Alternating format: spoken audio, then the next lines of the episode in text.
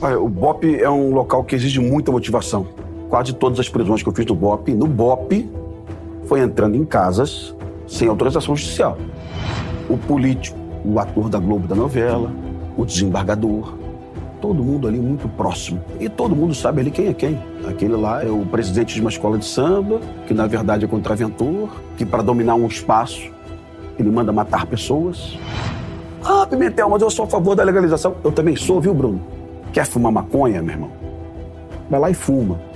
Mas quando botar a cabeça no travesseiro, tenha certeza que você deu dinheiro para uma pessoa que mata gente.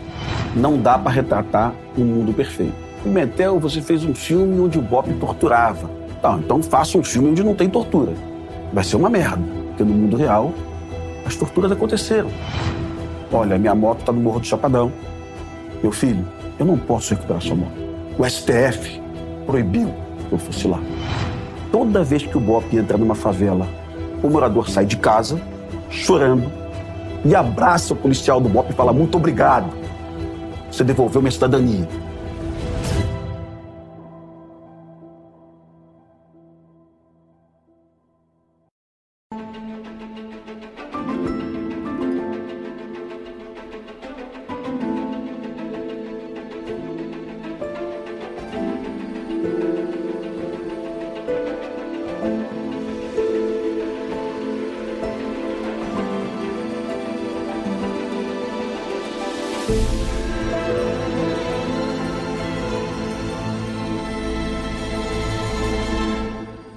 Seja bem-vindo ao Contraponto. Eu sou Bruno Magalhães e recebo hoje no nosso programa um ex-capitão do Batalhão de Operações Especiais da Polícia Militar do Rio de Janeiro, o BOP.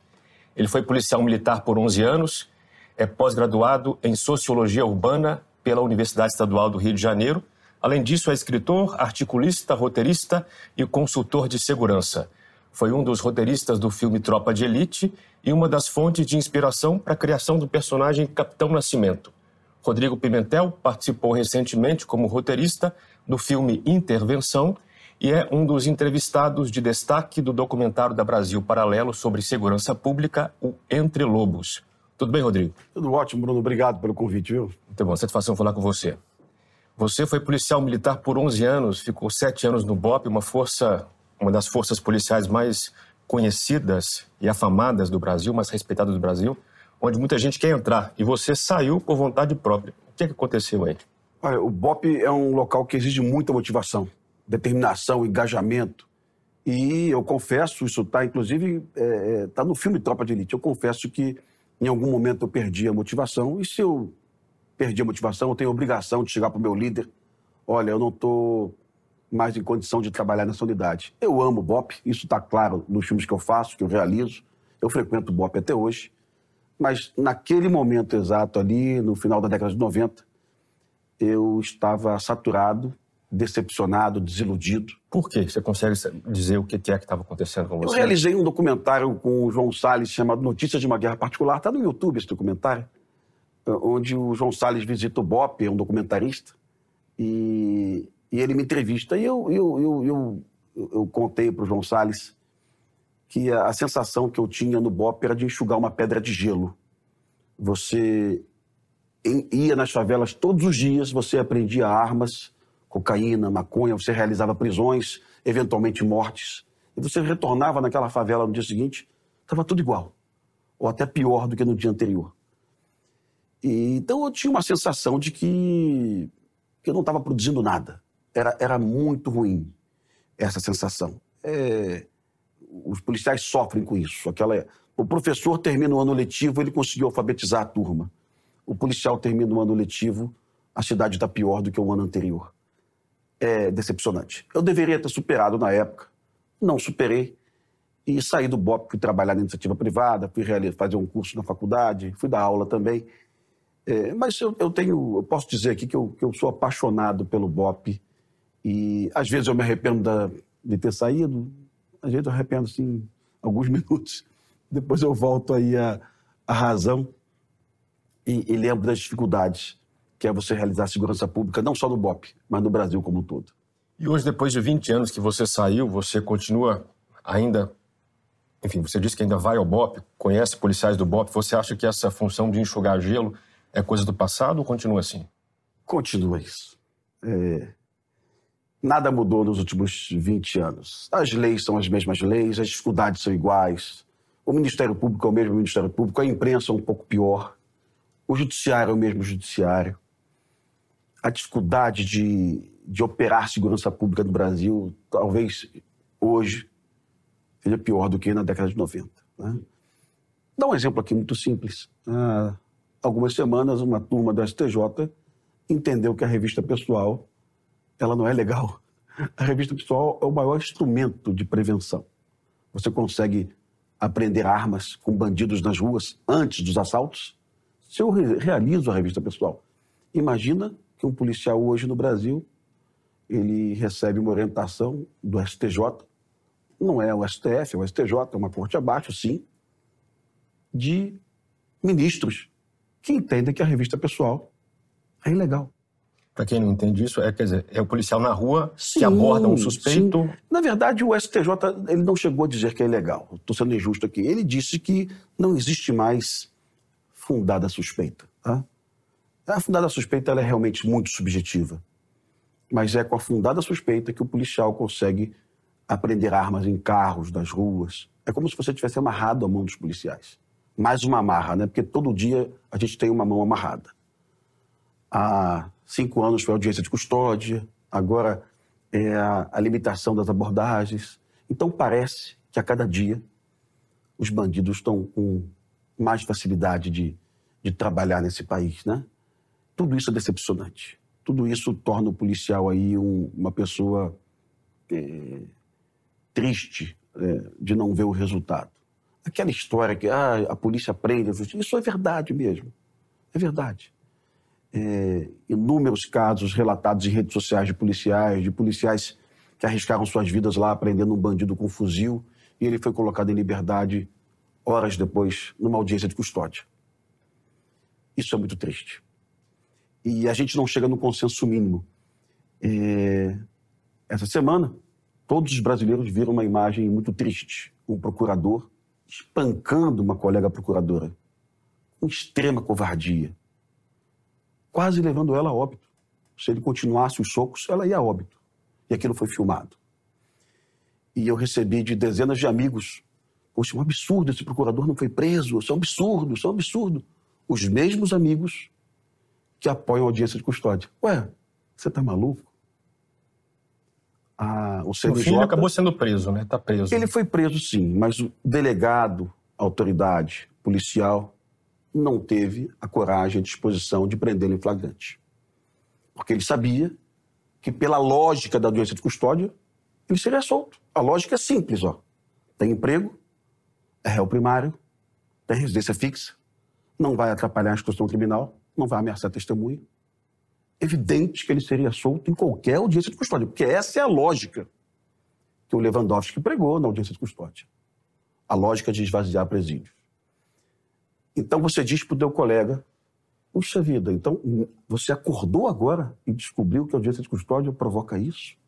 Porque é isso que os policiais sentem todos os dias. Todos os dias. É que aquilo foi filmado, exatamente que o, no momento que o Entre Lobos era lançado, olha que interessante, né? Aquilo foi filmado, as pessoas viram e ficaram indignadas. Ah, então você descobriu como é difícil ser policial no Brasil. Você descobriu como essas leis são equivocadas. Como esses ministros do STF estão perdidos. Eles não sabem do que eles estão falando. Eles não estão na ponta, eles não são vítimas e eles não são policiais. Eles estão enxergando muito distante sem saber o que está acontecendo.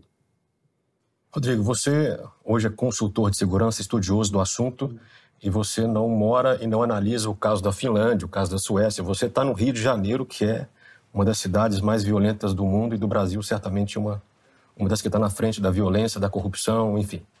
A questão é, você já disse em algum lugar que no Rio de Janeiro as pessoas circulam livremente entre milicianos, então eu fiquei imaginando lá no restaurante um promotor numa mesa, um miliciano na outra, o traficante financiador na outra, e você ali analisando a situação sem sem entender muito como, como lidar com esse dia a dia do Rio de Janeiro, capital, né? A questão é, as pessoas que querem aplicar a lei no Rio de Janeiro, as pessoas corretas, que estão dispostas a aplicar a lei, não se constrangem com isso, não se envergonham, não se incomodam com essa situação do Rio de Janeiro? O tempo todo. As pessoas sérias, sim. Ontem eu conversei com, com um procurador que é meu amigo, que ele, ele foi claro, eu não consigo frequentar a escola de samba. Né? O samba é, e o futebol unem todo mundo do Rio de Janeiro, a praia também, espaço democrático. E, e ali frequenta o mafioso, o miliciano, o político, o jornalista, repito, o jornalista, tá? o jornalista da Globo, da Record, da CNN, qualquer uma das empresas do Jornal Dia, qualquer um. Ali frequenta o, o, o ator da Globo da novela, o desembargador, todo mundo ali muito próximo. Né? É, e todo mundo sabe ali quem é quem. Aquele lá é o, é o presidente de uma escola de samba, que na verdade é contraventor, que para dominar um espaço ele manda matar pessoas, que na campanha política ele patrocina campanhas de políticos corruptos. Né? Mas é o Rio de Janeiro. É, qual é a solução para a gente romper isso? As pessoas sequer falavam sobre esse assunto, tá? Para minha surpresa, recentemente, um documentário sobre Castor de Andrade, realizado pela Rede Globo, pela Globoplay, a Globo assumiu essa condição.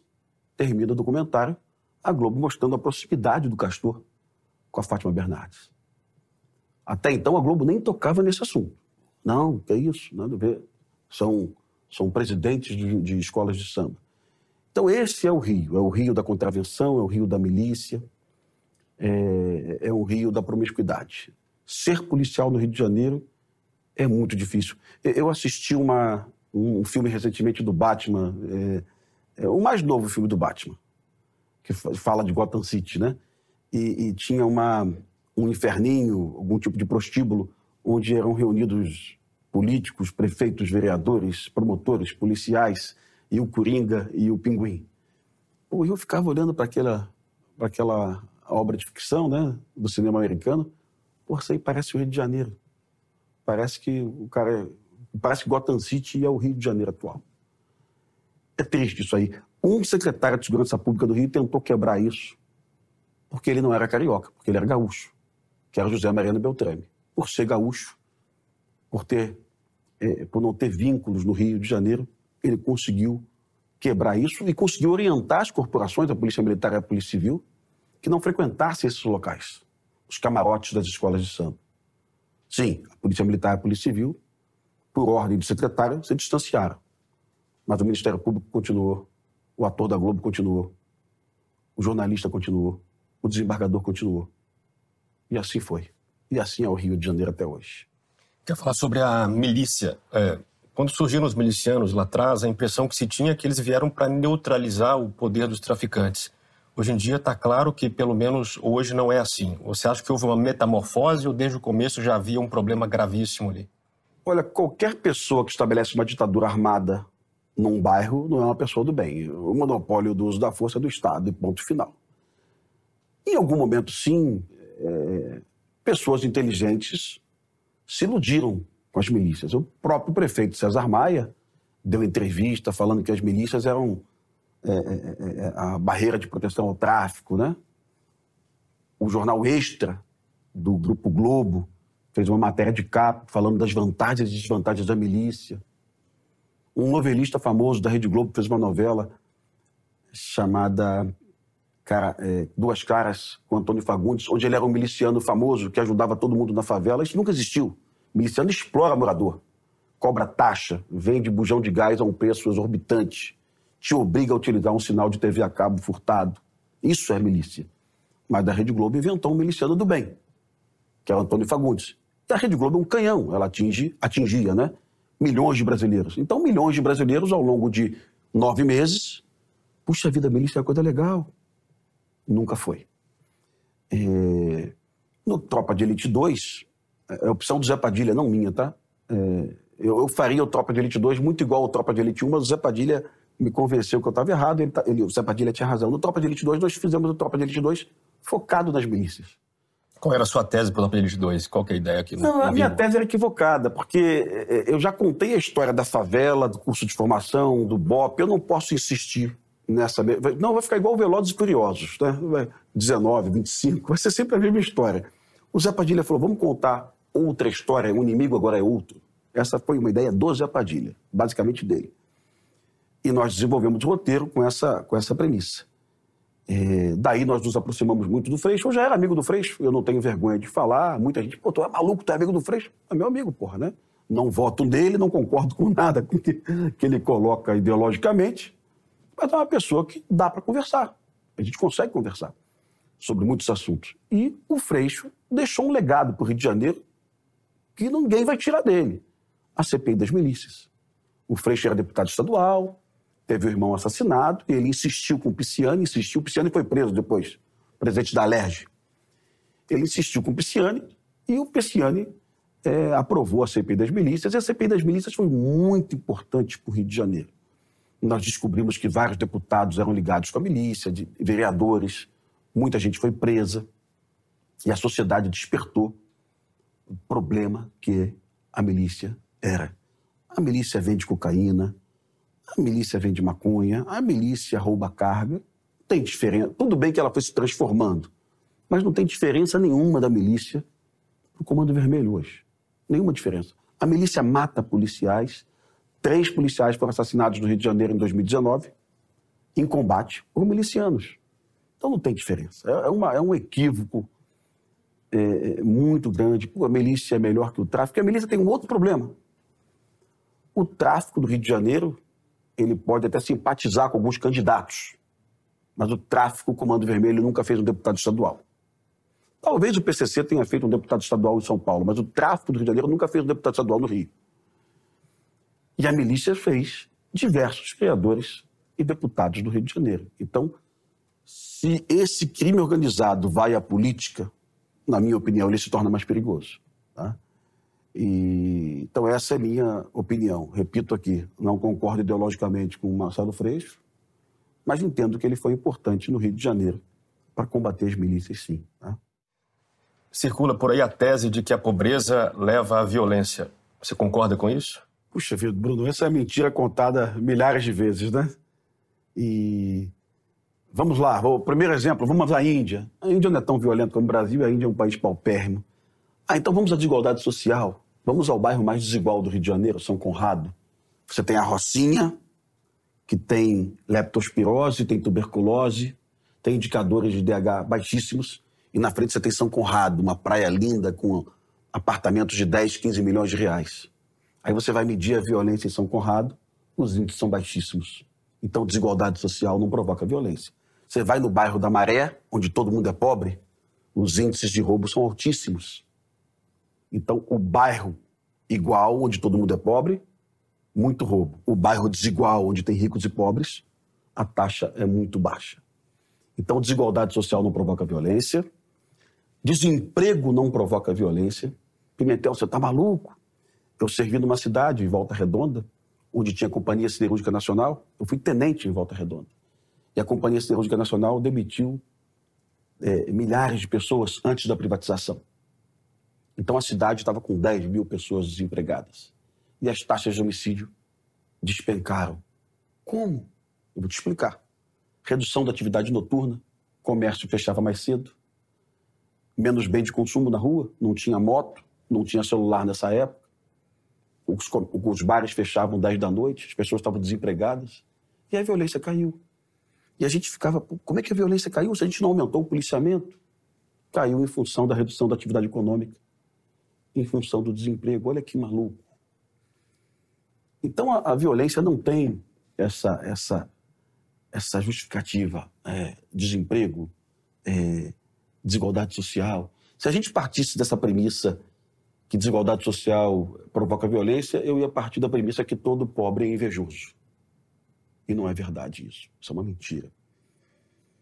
É, eu posso te dar mais um dado aqui importante assim, é, durante a pandemia, redução da atividade econômica, e nós tivemos queda de homicídio em todo o Brasil. Em todo o Brasil. Então não é questão de, de fome, não é mesmo, tá? Não é mesmo. O MV Bill, ele escreveu um livro chamado Falcões. Eu tive a honra de conhecer o MV Bill. E eu participei de alguns debates com o MV Bill na Academia Brasileira de Letras. Aliás, é um livro maravilhoso o MVBio entrevista. Infelizmente, o MVBio não fez um. não tabulou isso cientificamente Ele não tornou isso uma tese de mestrado ou de doutorado. Mas o MV Bill ouviu muitos jovens bandidos em periferias. E ele perguntava para muitos jovens o que te levou ao crime. E o jovem respondia: Eu quero ter uma moto, eu quero ter um cordão de ouro, eu quero sair da invisibilidade social através de um bem de consumo. E parece que um ou dois jovens responderam para o MVB: Olha, eu quero comprar um prato de comida. Né? E eu conversei com o MVB sobre isso, com o MVB e o Celso Ataíde. Puxa vida, olha que, que interessante colocar isso no papel. Olha que interessante descobrir o que, que um jovem ele sai de casa e vai roubar alguém. Olha que interessante você analisar o um novo cangaço hoje. O novo cangaço hoje, na minha opinião, é a maior ameaça à segurança pública do Brasil. 50, 60 bandidos invadem uma cidade, colocam o morador da cidade no capô do. É. Atacam cinco agências bancárias de uma vez só. Atacam a delegacia, matam um policial militar, matam um policial civil. Colocam explosivos em todas as ruas para evitar a chegada da polícia. É uma ação orquestrada, planejada, com precisão de tempo. Os bandidos têm em média 30 anos de idade. Os bandidos são brancos. Aí um policial federal, um herói, Bettini, um grande amigo meu, ele conseguiu enfrentar uma quadrilha dessa e prendeu e matou alguns bandidos do Novo Cangaço. E os bandidos eram brancos. Um era dentista, o outro era advogado, outro era fazendeiro, outro era engenheiro. Casados, com filhos, pelo amor de Deus. Esse cara não foi pro crime porque estava passando fome. Esse cara tinha muito mais oportunidade que boa parte das pessoas que estão vendo a gente aqui nesse momento. Então eu preciso conversar com a sociedade brasileira que existe o crime famélico. É evidente que tem aquele crime é, da literatura francesa, do Miseráveis, do Vitor Hugo. É evidente que tem, eu não sou imbecil. Tem lá uma senhora que vai no mercado e pega lá um leite em pó. É evidente que tem. Mas existe o crime vocacional que é quase todo o crime que a gente vê no Brasil hoje. Quase todo. É quase todo o crime que a gente vê no Brasil. É... Uma, uma, uma cena típica do Rio de Janeiro hoje é uma dona de casa acordando no bairro da Pavuna, num ponto de ônibus 5 da manhã, para trabalhar no centro da cidade. E encosta uma Hilux com quatro bandidos, com quatro bandidos de fuzil, cada fuzil custa 40 mil reais, 50 mil reais um fuzil e eles assaltam uma senhora para pegar um celular de mil reais. Se aquele cara tivesse passando alguma necessidade, ele vendia o fuzil dele de 40 mil e abriu um negócio. Então isso é vocacional. E ponto final. Rodrigo, tem a sensação hoje de que se a polícia cumprir rigorosamente a lei, seguir diretrizes do STJ e do STF, ou seja, fizer a operação padrão conforme uh, a classe jurídica espera que ela atue, o crime avança e nós perdemos o controle. Você tem essa sensação? Quer dizer, Olha, na lata, se a polícia cumprir a lei rigorosamente, conforme os tribunais não prende delineiam... Ninguém. Não prende ninguém. Se a polícia cumprir rigorosamente... É, eu, eu, não tenho problema de falar isso para você, porque está tudo prescrito, né? É, quase todas as prisões que eu fiz no BOP, no BOP, foi entrando em casas sem autorização judicial. Eu sabia que tinha um bandido escondido ali. Eu batia na porta. Minha senhora, você pode franquear o acesso à sua casa? Ah, pode. Entrava e prendia. Isso não é o que, que, que o STJ hoje determina. É, mas em caso de flagrante pode, né? Cara, tem uma decisão do STJ muito recente que, que invalidou a apreensão da cocaína num galpão, porque não tinha mandado de busca e apreensão, tá? O crime estava acontecendo, tudo que eu aprendi na academia é diferente, tá? O STJ rasgou a lei, mudou tudo, interpretou diferente, mas o que eu aprendi foi o que você me colocou, Bruno. Você é formado em direito. Se tem o crime acontecendo, eu posso. Mas uma decisão muito recente mandou liberar os traficantes que estavam com cocaína no galpão, muita cocaína, porque não tinha mandado de busca e apreensão. O juiz entendeu diferente da gente. Diferente do que está na lei, ele entendeu um juiz garantista. É, mas tem muito juiz garantista hoje e tem tribunal de segunda instância, terceira instância, garantista também, o STJ, o STF e assim. É, parece que o raciocínio nesses casos é o seguinte: não, o policial até encontrou droga, mas ele não tinha elementos para ter segurança de que haveria um flagrante. Então ele arriscou como ele arriscou ele não poderia arriscar, então é ilegal. Parece que é esse o raciocínio, né? E, essa decisão da sexta turma aí, é, é, ontem eu falei com o procurador Marcelo sobre isso. É, eu, eu, vou lembrar um fato aqui da minha carreira que me chamou muita atenção. Tem um polícia que a gente chama de polícia antigão, que é aquele polícia que tem 25 anos de rua, já tá barrigudo, tá, tá ali em pé na praça e tal. Esse cara foi acumulando ao longo da carreira dele informações. É, e aquilo vira um tirocínio. Eu não sei como ele acumulou aquilo. Não é preconceito. E eu estava no centro de bom sucesso, com um policial desse antigão, e passa um jovem com uma mochila. Jovem branco, hein? Não era preto, era branco. E esse jovem está muito distante da gente e ele muda de rua. Eu jamais abordaria aquele jovem. Eu não vi nada de elemento suspeito ali. Nada. Sabe?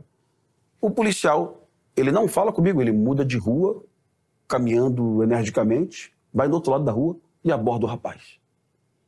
E esse rapaz estava com um fuzil parafal desmontado dentro da mochila.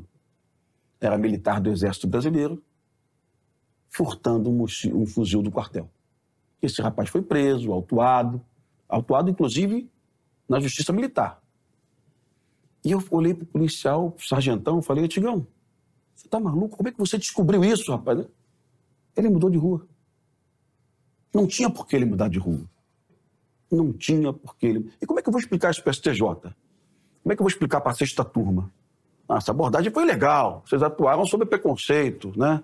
Não tinha fundamento legal, que a revista pessoal é legal desde que baseada em fundada suspeita. E não é fundado preconceito, tá? é fundada suspeita. Tá?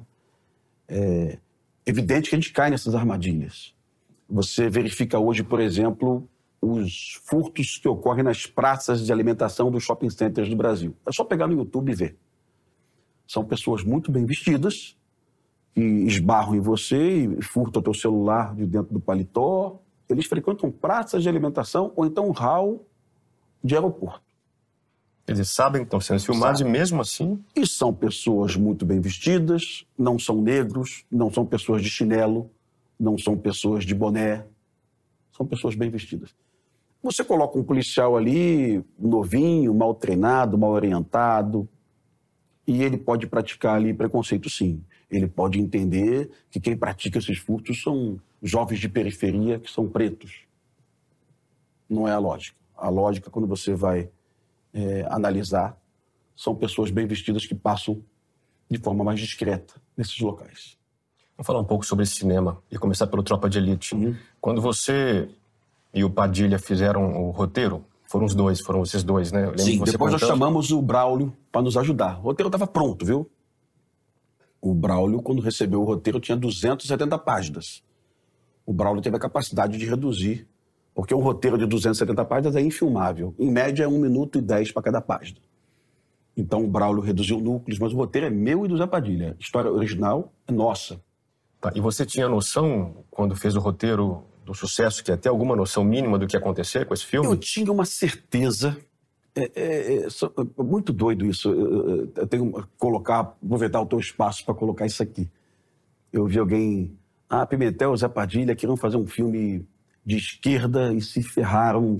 A, a população entendeu que o filme é de direita. Pelo amor de Deus.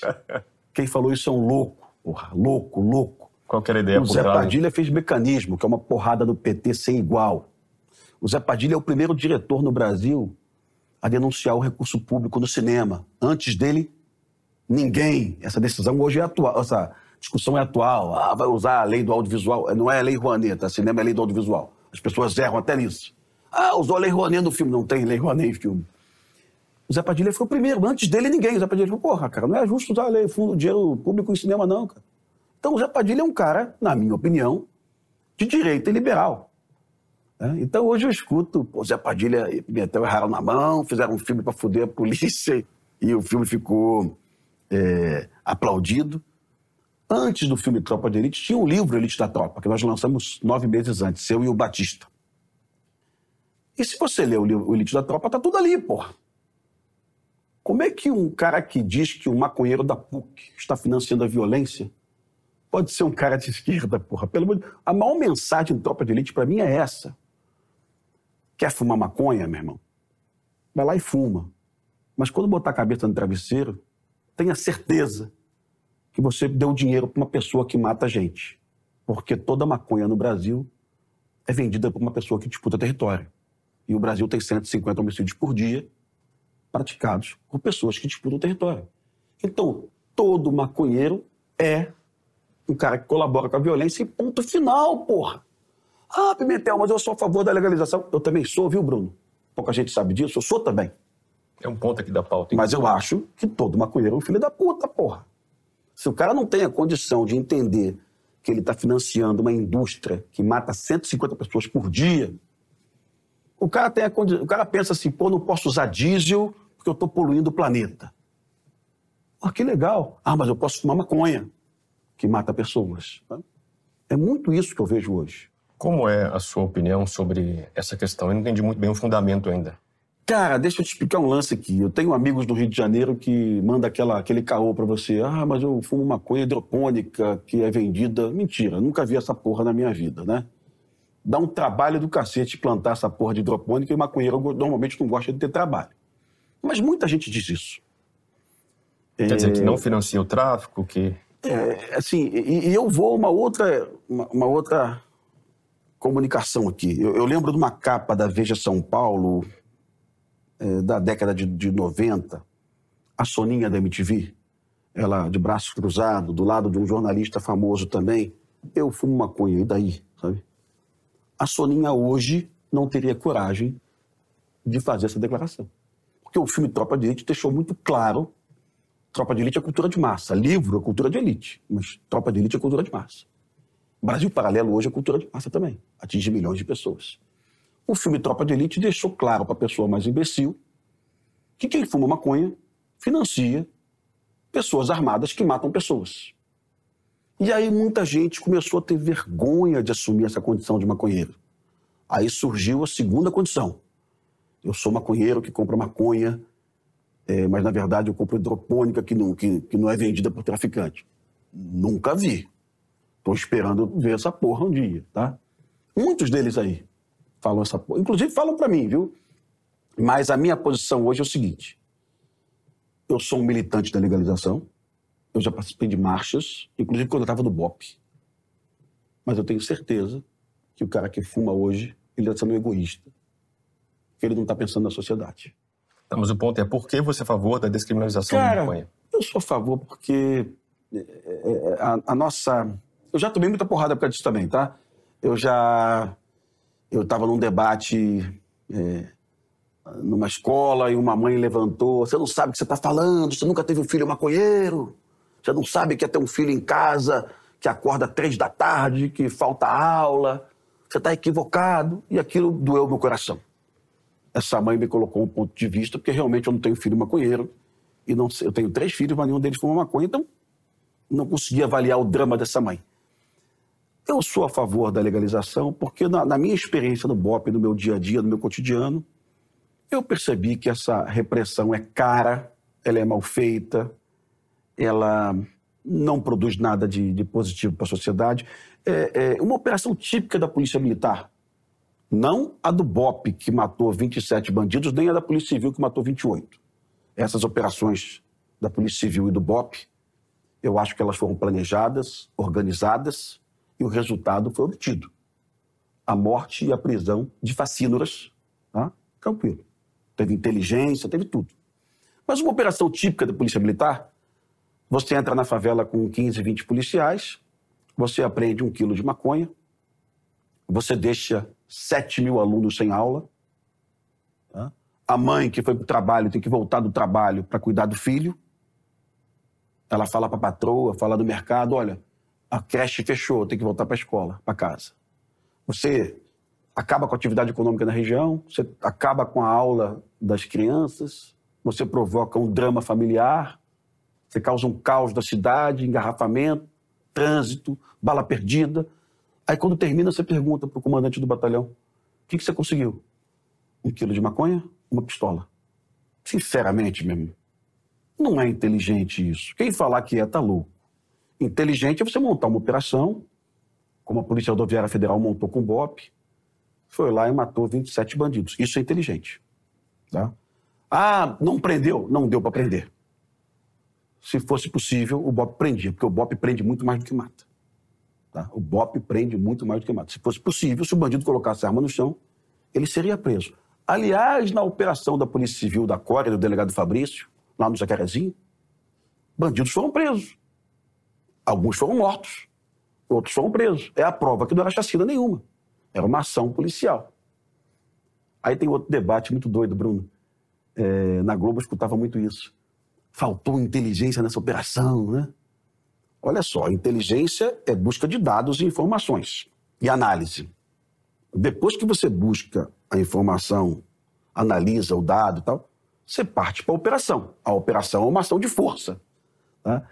Então, é, é, é, uma outra mentira do Brasil. Acho que você vai prender o bandido com inteligência, né? Como é que você vai prender uma gangue do novo cangaço? Vinte e poucos bandidos de fuzil numa casa em Poços de Calda com inteligência. Tem que chegar lá, cercar a casa, oferecer a rendição. Foi o que aconteceu. Os bandidos, não, não vou me render. Eu tenho 27 fuzis aqui, vou enfrentar. E eles morreram, pô. Então, uma, é, é uma mentira contada milhões de vezes. Bruno, olha aqui, o Brasil tem milhões de especialistas em futebol. Todo mundo sabe escalar uma seleção, sabe comentar sobre o rendimento de um jogador, sobre a condição de um clube. É, Entre Lobos vai formar no Brasil milhões de especialistas em segurança pública. Lógico que a gente vai continuar isso ao longo de. A gente não, vocês, né? Mas você vai ter massa crítica do Brasil para poder debater tudo isso. Até o jornalista que erra. Uma jornalista perguntou para mim, Pimentel, é, mas um bandido lá no Jacarezinho estava sentado num banco quando foi baleado pela Core. Ele estava sentado no banco com uma pistola na mão. E quando o policial da Core entrou no beco, o policial da Core tinha um décimo de segundo para identificar, decidir e agir. E o policial entrou no beco e ele tinha mais seis policiais atrás dele. Ele entrou no beco, viu o jovem com, a pistola sentado, matou. Porque se o jovem fizesse assim, o jovem matava o policial né? e matava a equipe dele. Então eu expliquei para a jornalista que matar uma pessoa sentada, com a pistola na mão, ainda assim é excludente de licitude. É legítima defesa. E a jornalista, no dia seguinte, se corrigiu matar pessoa sentada não é ilegal. Se tiver no excludente de licitude, não é. Olha que interessante. Formar massa crítica. Formar massa crítica. É explicar para o juiz do Supremo que eu preciso realizar abordagens com tirocínio policial. Explicar para a sexta turma da STJ que eu preciso realizar abordagens com tirocínio policial. Parece que ele não assiste o filme, tem uma série na, na TV a cabo, Aeroportos, né?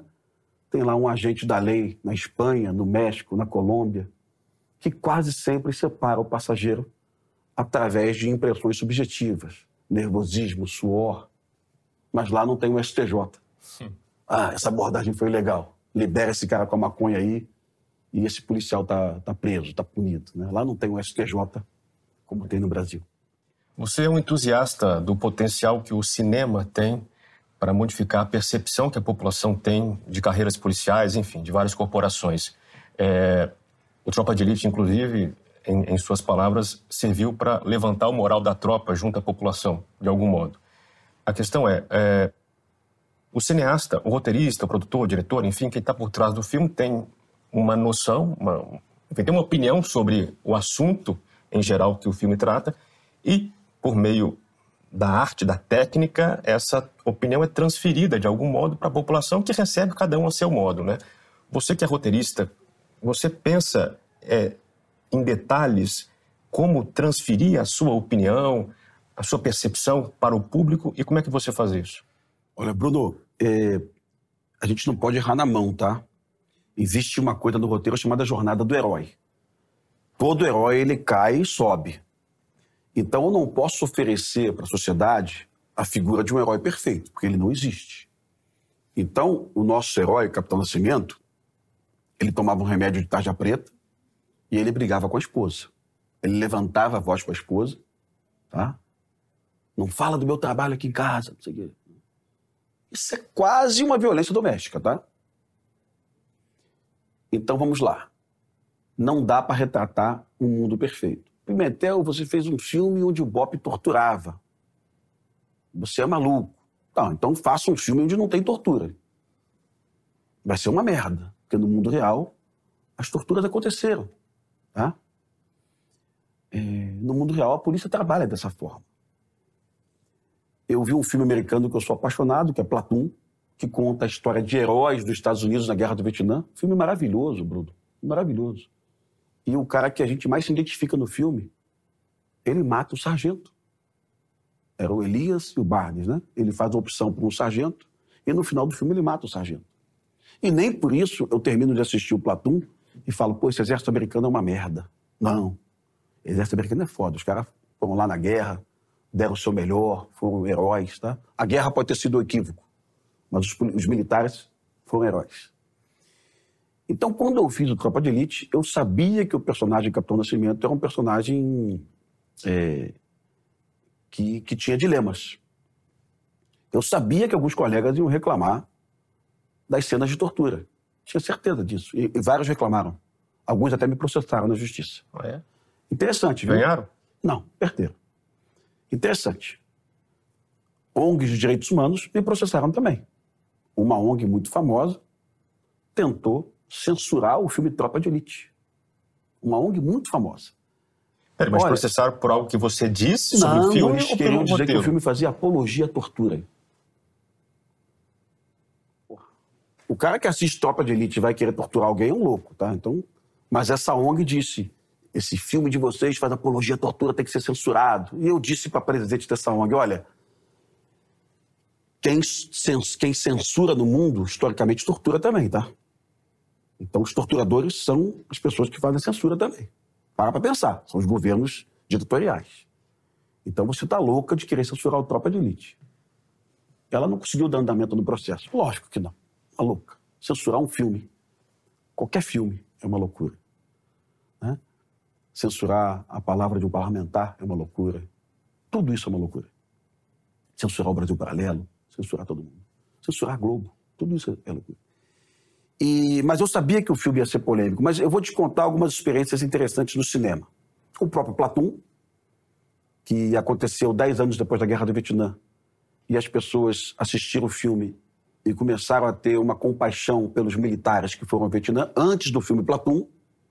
As pessoas tinham raiva dos soldados que foram ao Vietnã. É, pela campanha imensa que houve, é, né? Exatamente. Vou te falar de uma, de uma série que o Bruno não pegou, que o Bruno é um cara novo mas a minha geração pegou, chamada CHIPS, California Highway Patrol. Eram dois vigilantes rodoviários, Poncherello e o John Baker. Um era latino, que era o Poncherello, e o outro era anglo-saxão, que era o John Baker. E eles passavam pelas rodovias da Califórnia ajudando pessoas. Na subtrama, eles enfrentavam um bandido, mas a trama era ajudando pessoas. O filme tem trama e subtrama, tá? Era uma série da CBS. A polícia da Califórnia era a polícia mais corrupta dos Estados Unidos. As pessoas tinham raiva do policial da Califórnia. Quando a série foi para o ar, virou um fenômeno. Os policiais eram abordados nas ruas. As pessoas abraçavam os policiais e tiravam foto com os policiais. Isso mexeu na autoestima do policial californiano. Porra, eu sou da polícia da Califórnia. Eu não posso ser corrupto. Isso aumentou a procura pela polícia. Essa polícia é boa, eu quero ser policial da Califórnia. E hoje a Polícia da Califórnia é uma polícia que mudou toda a sua imagem, toda a percepção, todo o atendimento em função de uma iniciativa do cinema. Quer dizer, o impacto aí não foi só no cidadão, foi no próprio policial. Sim, porra. o policial Entendeu do BOP também. mais o que ele faz. Cara, o policial do BOP também, quando ele vê tropa de elite, ele ficou orgulhoso. Eu, eu recebo esses, eu recebia muito esses inputs, né? Dos policiais. Porra, Pimentel, eu fui numa, numa padaria, o padeiro falou, pô, você é do BOP, puxa vida, Pô, deixa eu te abraçar. Olha como mudou isso. O BOP, a PM do Rio, nunca foi aplaudida no 7 de setembro. A gente desfilava o 7 de setembro, a cerimônia militar, o desfile. Quando o BOP passou no 7 de setembro, a Avenida Presidente Vargas veio abaixo. Todo mundo começou a aplaudir o BOP, cantar Tropa de Elite, o Sudor de Roer. Olha que loucura. Normalmente quem é aplaudido no 7 de setembro é o bombeiro, é a cavalaria. Mas o BOP foi, virou o fenômeno do 7 de setembro. É, hoje eu tenho vontade de fazer um filme sobre a Polícia Rodoviária Federal. É, a Polícia Rodoviária, Federal ela tem uma vocação que é proteger pessoas de rodovia. A gente não tem nenhum filme do Brasil falando da PRF. Eu sei que a PRF ela está mal vista em função da morte do, do Genivaldo na viatura. Aquilo foi uma tragédia, uma tragédia absurda, um despreparo dos colegas, despreparo. Vão ser julgados, possivelmente condenados. Mas a PRF merece que as pessoas conheçam a história de uma polícia que está na rodovia todos os dias salvando pessoas. Né? E tenho vontade de realizar outros filmes policiais. Vou realizar um filme policial esse ano ainda. Eu vou contar a história daquele sargento da Polícia do Rio de Janeiro que ficou cercado numa favela, Sargento Sacramento. História maravilhosa, viu, Bruno? É, esse sargento ele foi comprar peças para uma máquina de lavar. Ele, como muitos cariocas, ele errou o caminho, porque o Google ofereceu um caminho para ele errado. Ele caiu num bairro chamado bairro de Lucas, não favela de Lucas, bairro. E ali ele foi cercado por 50 traficantes, 40 traficantes armados. Ele estava com a farda no banco de trás e ele falou: Vou ser executado. É evidente que ele ia ser executado. A única chance dele não morrer era ele sair do carro e sair matando os bandidos. E ele matou uma porrada de bandido, ele foi para uma casa, pegou um fuzil, tomou o fuzil de um bandido, matou esse bandido e ficou cercado na casa durante seis, sete horas cercado. E a polícia do Rio de Janeiro mobilizou uma operação com dois mil policiais para resgatá-lo. Isso aconteceu no dia 15 de setembro. De que ano? De 2020. Já estava em vigor a proibição das operações em favela propostas pelo PSB. O PSB que fez essa proposta, tá? Defendida. o Supremo. É. é. E aí, o dilema da Polícia Militar é o seguinte: salvamos o colega, né, que vai morrer, ou atendemos aí a resolução do STF, a decisão do STF do, do Faquin. Alguém vai ligar para o Faquin quatro da tarde? Posso resgatar meu amigo? Então foda-se o STF. Vamos lá resgatar o nosso colega. E o colega foi resgatado. Se fosse um comandante da polícia medroso, ele ia deixar o colega morrer. Porque a decisão do, do, do STF foi tão dúbia, foi tão covarde, foi tão pouco discutida, Aliás, não foi, não foi apresentada à sociedade, viu? Foi um partido político através de uma ONG. A PM sequer foi chamada no primeiro momento na decisão liminar. Tá? Aliás, é uma decisão que, inclusive, provocou que os traficantes ocupassem aquela rua. Por que, que tinha traficantes naquela rua? Porque os, os traficantes perceberam: opa, tem proibição de ação policial, vou avançar meu território. Eu quero fazer um filme sobre isso é, apresentei esse argumento, não esse roteiro, é, para um, um, uma grande empresa. Eles toparam fazer. Espero que esse filme tenha aí uma capacidade aí de gerar debate, discussão. Espero que um, que um ministro do STF assista esse filme e pense assim: puxa vida, eu posso ter errado dessa vez. Eles erram muito, né? Dessa vez eu posso ter. Espero que ele tenha humildade de entender, que eles tenham humildade de entender que essa decisão foi equivocada muito equivocada. Aliás, equivocada e perigosa, tá? E espero também que esses políticos é, é, repensem também dessa, dessa... Porque, olha que doido, né? É, é, ontem eu conversava com, com o João Martins, com o João Henrique Martins, e ele falou, Pimentel, a, a, a diplomacia é o consenso mínimo. E eu fui dormir pensando, consenso mínimo, consenso... Será que existe um consenso mínimo? Se eu perguntar para o Freixo, que é um defensor dos direitos humanos, se aquele procurador que espancou a colega, se ele tinha que ser preso, o Freixo vai falar, lógico, sim, pô, pelo amor de Deus. Mas se eu perguntar para o Freixo se a audiência de custódia é interessante, ele, não, pô, lógico que é. Ué, mas pela lógica da audiência custódia, ele tem que ser solto. Então existe um consenso mínimo. Se a gente conseguir fazer com que a sociedade chegue a esses consensos mínimos, é evidente que o procurador tem que ser preso. É evidente que um, que um covarde que espanca uma mulher ali naquela situação, é evidente que ele, que ele é um perigo para a sociedade. É evidente que ele tem que ser punido, neutralizado. Né? Evidente, ninguém tem dúvida disso. Evidente, aí eu pergunto para o colega que defende o fim das operações em favela. É a pergunta que eu sempre faço. Um motoboy que paga o aluguel dele lá com, com a entrega de comida, que acorda às 5 da manhã e faz entrega até meia-noite. Esse motoboy tem a, a, moto roubada pelo Comando Vermelho. O Comando Vermelho rouba em torno de 100 veículos por dia. que eles são levados para as favelas. Aí esse motoboy chega num batalhão da PM, às sete da manhã, com o localizador da moto, e fala para o oficial de dia do batalhão: Olha, minha moto está no Morro do Chapadão, eu estou aqui com o localizador, eu não tenho seguro, eu pago meu aluguel com aquela moto, eu também sou morador de favela, que o motoboy também é morador de favela, e eu gostaria que a polícia militar fosse lá recuperar minha moto. E o oficial de dia olha para o motoboy, não numa situação de ironia, não, nem de, de sacanagem. Meu filho, eu não posso recuperar sua moto. O STF proibiu que eu fosse lá. Ah, o STF não proibiu. Proibiu, pô. Eu não posso realizar operações, só em situações de excepcionalidade. Recuperar tua moto não é excepcionalidade, não. Mas se eu chegar pro Freixo ou pro Molon, eu também gosto dos dois, tá? Molon e Freixo, eu posso recuperar essa moto? Lógico que pode. Ah, então eu tenho um consenso mínimo. Mas para recuperar essa moto, eu tenho que montar uma operação policial. Para montar uma operação policial, eu tenho que levar dois blindados, helicóptero, 50 policiais. E vai ter tiro. É pouco provável que o Comando Vermelho deixe eu entrar na favela para recuperar essa moto. Se eu chegar para um.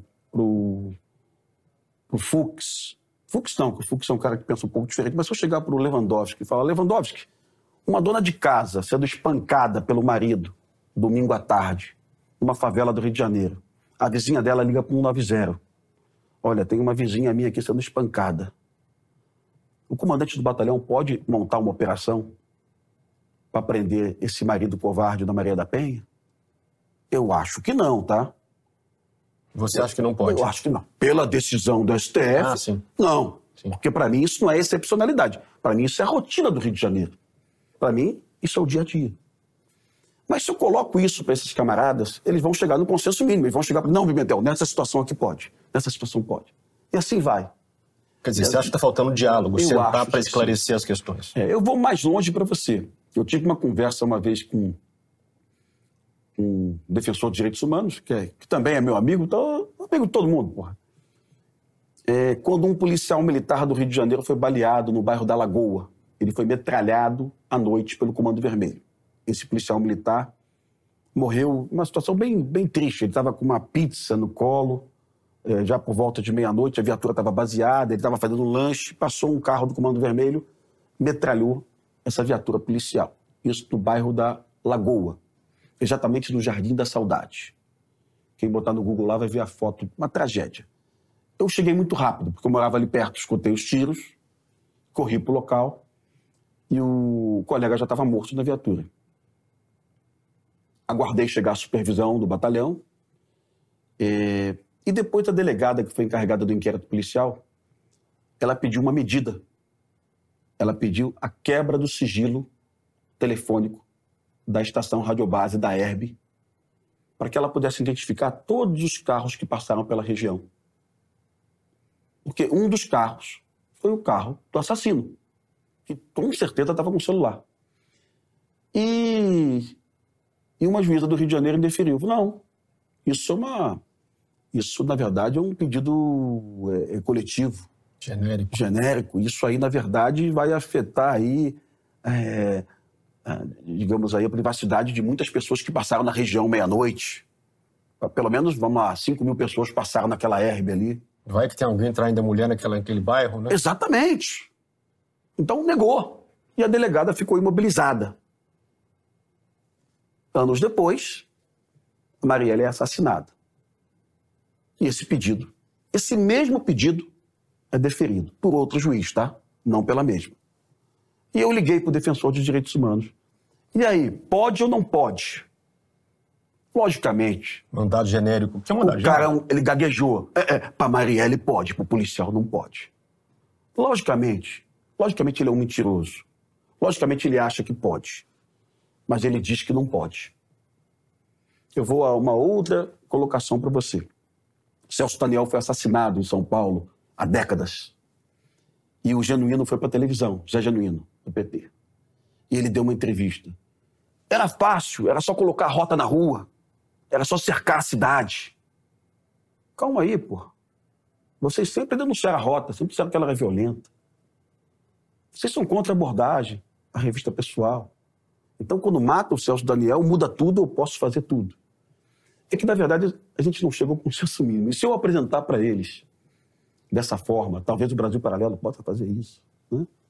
Porque, na verdade, todo mundo quer a prisão do procurador, todo mundo quer a prisão do assassino da Marielle, todo mundo quer a prisão do assassino do policial. Mas eles tratam as vítimas de forma desigual. Né? Essa vítima aqui tem direito a esse atendimento, essa vítima aqui não tem. Né? Esse é o, o, o, nosso desafio do, do consenso mínimo, viu? Assim. Queria que você falasse, Rodrigo, sobre sua participação no Entre Lobos uhum. e se você percebe uma diferença de abordagem e de impacto potencial na população entre filmes e documentários de segurança pública. Bruno, eu estava em Salvador anteontem e entrei no restaurante e uma menina de 14 anos falou: pai, é o cara do, do, do Brasil Paralelo. Ela não falou tanto ah, é? Aí pronto. Quer aí... dizer, você já não é o cara do Tropa de Elite. Calma, mas... não sou o cara do Tropa de Elite, sou o cara Lobos. E eu, eu, conversei com o pai, mas tu viu Entre Lobos, mas é adequado para tua idade, né? Faz o Entre Lobinhos, então, mas para tua idade. Camarada, já é um canhão. Já é um canhão. E aí, lógico, da minha bolha de direita, eu comecei a receber é, todo tipo de comunicação, oficiais das Forças Armadas, do, da polícia. Porra, o documentário é foda, tal, promotor, advogado, mas da minha bolha. E eu, na hora que eu vou dormir, que eu vou pegar no sono, entra alguém de uma outra bolha. É isso que eu ia perguntar, como é que seus amigos de esquerda é. têm visto o documentário? Eu, a, a, esse, essa, essa, essa não é a minha amiga, conheci inclusive anteontem. É uma advogada moradora de São Paulo. E ela entrou assistir tudo essa madrugada e vocês não tocaram nada no aspecto social, né? Ela assistiu. Ela gastou quatro horas assistindo lá, sentou e assistiu. Então já estou feliz. E ela não foi ofensiva, ela não me xingou, ela não, ela não, ela não me chamou de, de, de, de conservador, de extrema-direita, de fascista, nada disso vocês não tocaram no assunto social. Sim, quem sabe numa próxima etapa, assim, porque eu, eu ontem no, no, debate com os colegas, com o procurador Marcelo e com, e com o Roberto, foi secretário de Segurança Pública do Rio de Janeiro, que é meu amigo, a gente falava muito de justiça criminal, justiça criminal, justiça criminal. Eu tenho certeza que esse é, é, é a questão mais importante. Mas eu também não sou imbecil, eu tenho certeza que eu tenho que ter acesso a esporte, lazer e cultura. Tá? Eu tenho certeza que eu tenho que ter uma escola integral. Eu tenho certeza que eu não vou combater violência só com o BOP, com a CORE, com a operação policial matando 20 pessoas. Eu não sou imbecil, nem, nem prego isso. Eu tenho certeza que é um conjunto. Mas o mais importante desse conjunto, sim, é combater a impunidade, é prender o bandido. Tá? É, nós tivemos um problemão no Rio, Bruno, na, no início do século XX, final do século XIX. O Rio de Janeiro foi declarado um porto sujo. Nós tínhamos malária, dengue, febre amarela. Então os navios ingleses franceses não aportavam mais no porto do Rio de Janeiro e o café do Rio de Janeiro teve que sair por Santos e aí nós tivemos declínio do café. Para combater a malária no Rio de Janeiro, nós adotamos cinco frentes. Adotamos vacinação, limpeza urbana, retificação das ruas, destruição dos casebres no centro da cidade né? e formação de massa crítica, Escola Nacional de Saúde Pública. Sem formar a massa crítica, eu não enfrentava o problema. Sem vacinação, eu não enfrentava o problema. Sem é, retificação das ruas, eu não, não enfrentava o problema. Então, era um conjunto de cinco ações. Evidente que violência urbana no Brasil é um conjunto de 15 ou 20 ações. Mas a mais importante não é a punição, é a formação de massa crítica. E é o que o Brasil Paralelo está fazendo hoje. Tá? É, milhões de pessoas estão assistindo e estão questionando: será que essa porra de audiência de custódia é importante? Por que, que a sociedade não foi chamada para essa discussão? Será que o STF pode proibir a operação de, de polícia em favela? Isso, isso vira moda. Isso daqui a seis anos o STF começar a proibir a operação em Salvador, em Alagoas, em Maceió.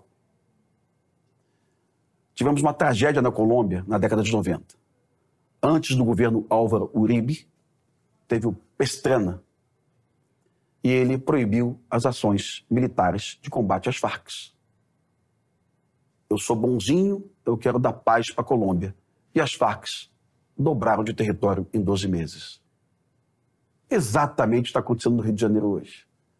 O STF quis pagar de bonzinho, sem entender o que é o Rio de Janeiro.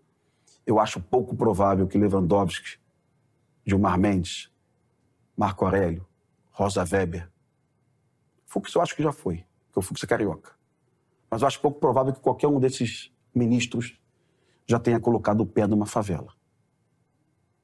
Acho pouco provável. O que esses ministros conhecem do Rio de Janeiro é através da Globo News, daqueles jornalistas da CNN. Certamente é isso que eles conhecem do Rio de Janeiro. E eles estão equivocados. Eles não conversaram com policiais, eles não conversaram com moradores. Tá? É... Existe uma ação policial do BOP hoje que é remover entulho de favela. O Comando Vermelho cerca as favelas e coloca entulho, e o morador perde o direito de sair de casa de carro. E o Coronel Nunes foi entrevistado pelo, pelo Entre Lobos, ex-comandante do BOP. Aliás, negro, ex-comandante do BOP. O Coronel Nunes foi entrevistado e eu fiquei aflito porque o Coronel Nunes não contou uma das histórias mais bonitas do BOP. Toda vez que o BOP entra numa favela da Zona Norte, retira o entulho e devolve a rua para o morador, o morador sai de casa chorando e abraça o policial do BOP e fala: Muito obrigado, você devolveu minha cidadania. Toffoli não sabe disso, Lewandowski não sabe disso, Freixo desconhece isso. Senão eles não estavam nessa loucura de proibir as operações. O morador ama o policial honesto, que não pratica violência. O morador odeia a ditadura do Comando Vermelho e das milícias.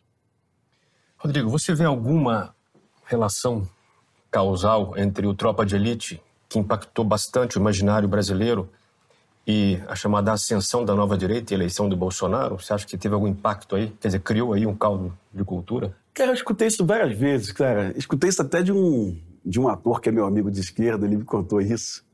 É... Não escutei do Wagner isso não, tá? Mas escutei de um, de um, de um ator. Porra, isso é uma ascensão da direita. A, a, a cinematografia brasileira, eu já falei isso várias vezes, mas é para a gente pensar mesmo sobre isso. Ela Pichote, Cidade de Deus, Carandiru, Lúcio Flávio, Passageiro da Agonia, Meu Nome Não é Johnny, Matsunaga. É... A cinematografia brasileira, ela sempre heroicizou o bandido. Sempre. E ela tem outras é, sacanagens também. O cinema brasileiro sempre bateu no Homem do Campo. O Homem do Campo, Terra do Sem Fim, Rei do Gado, Pantanal. O Homem do Campo sempre é o filho da puta. Então o imaginário brasileiro vai criando essas mentiras. E o Tropa de Elite, ele realmente é o primeiro filme no Brasil onde o policial é um herói. Então ele causa efeitos é, interessantes. É, gente querendo visitar o BOP, muita gente querendo fazer concurso para a polícia. Eu encontro hoje policiais rodoviários federais na faixa de 35 anos, policiais federais. É um concurso público dificílimo, Bruno que eles dizem para mim, eu quis ser policial depois que eu assisti o Tropa de Elite. Então, o Tropa de Elite, ele funcionou como, como, como algo que transforma, assim. Eu vou a faculdades dar palestras de esquerda ou de direita, é, para cursos de exatas ou de humanas, e, e, e eu sou confrontado com um aluno que levanta a mão. Eu queria dizer para o senhor que eu parei de fumar maconha depois que eu vi Tropa de Elite. Eu falei, porra, Precisou assistir um filme para parar de fumar maconha? Não, é que depois do filme eu entendi que quem fuma maconha está contribuindo. Pô, precisou ver um filme para essa porra? Olha o efeito devastador da cultura de massa. Tá?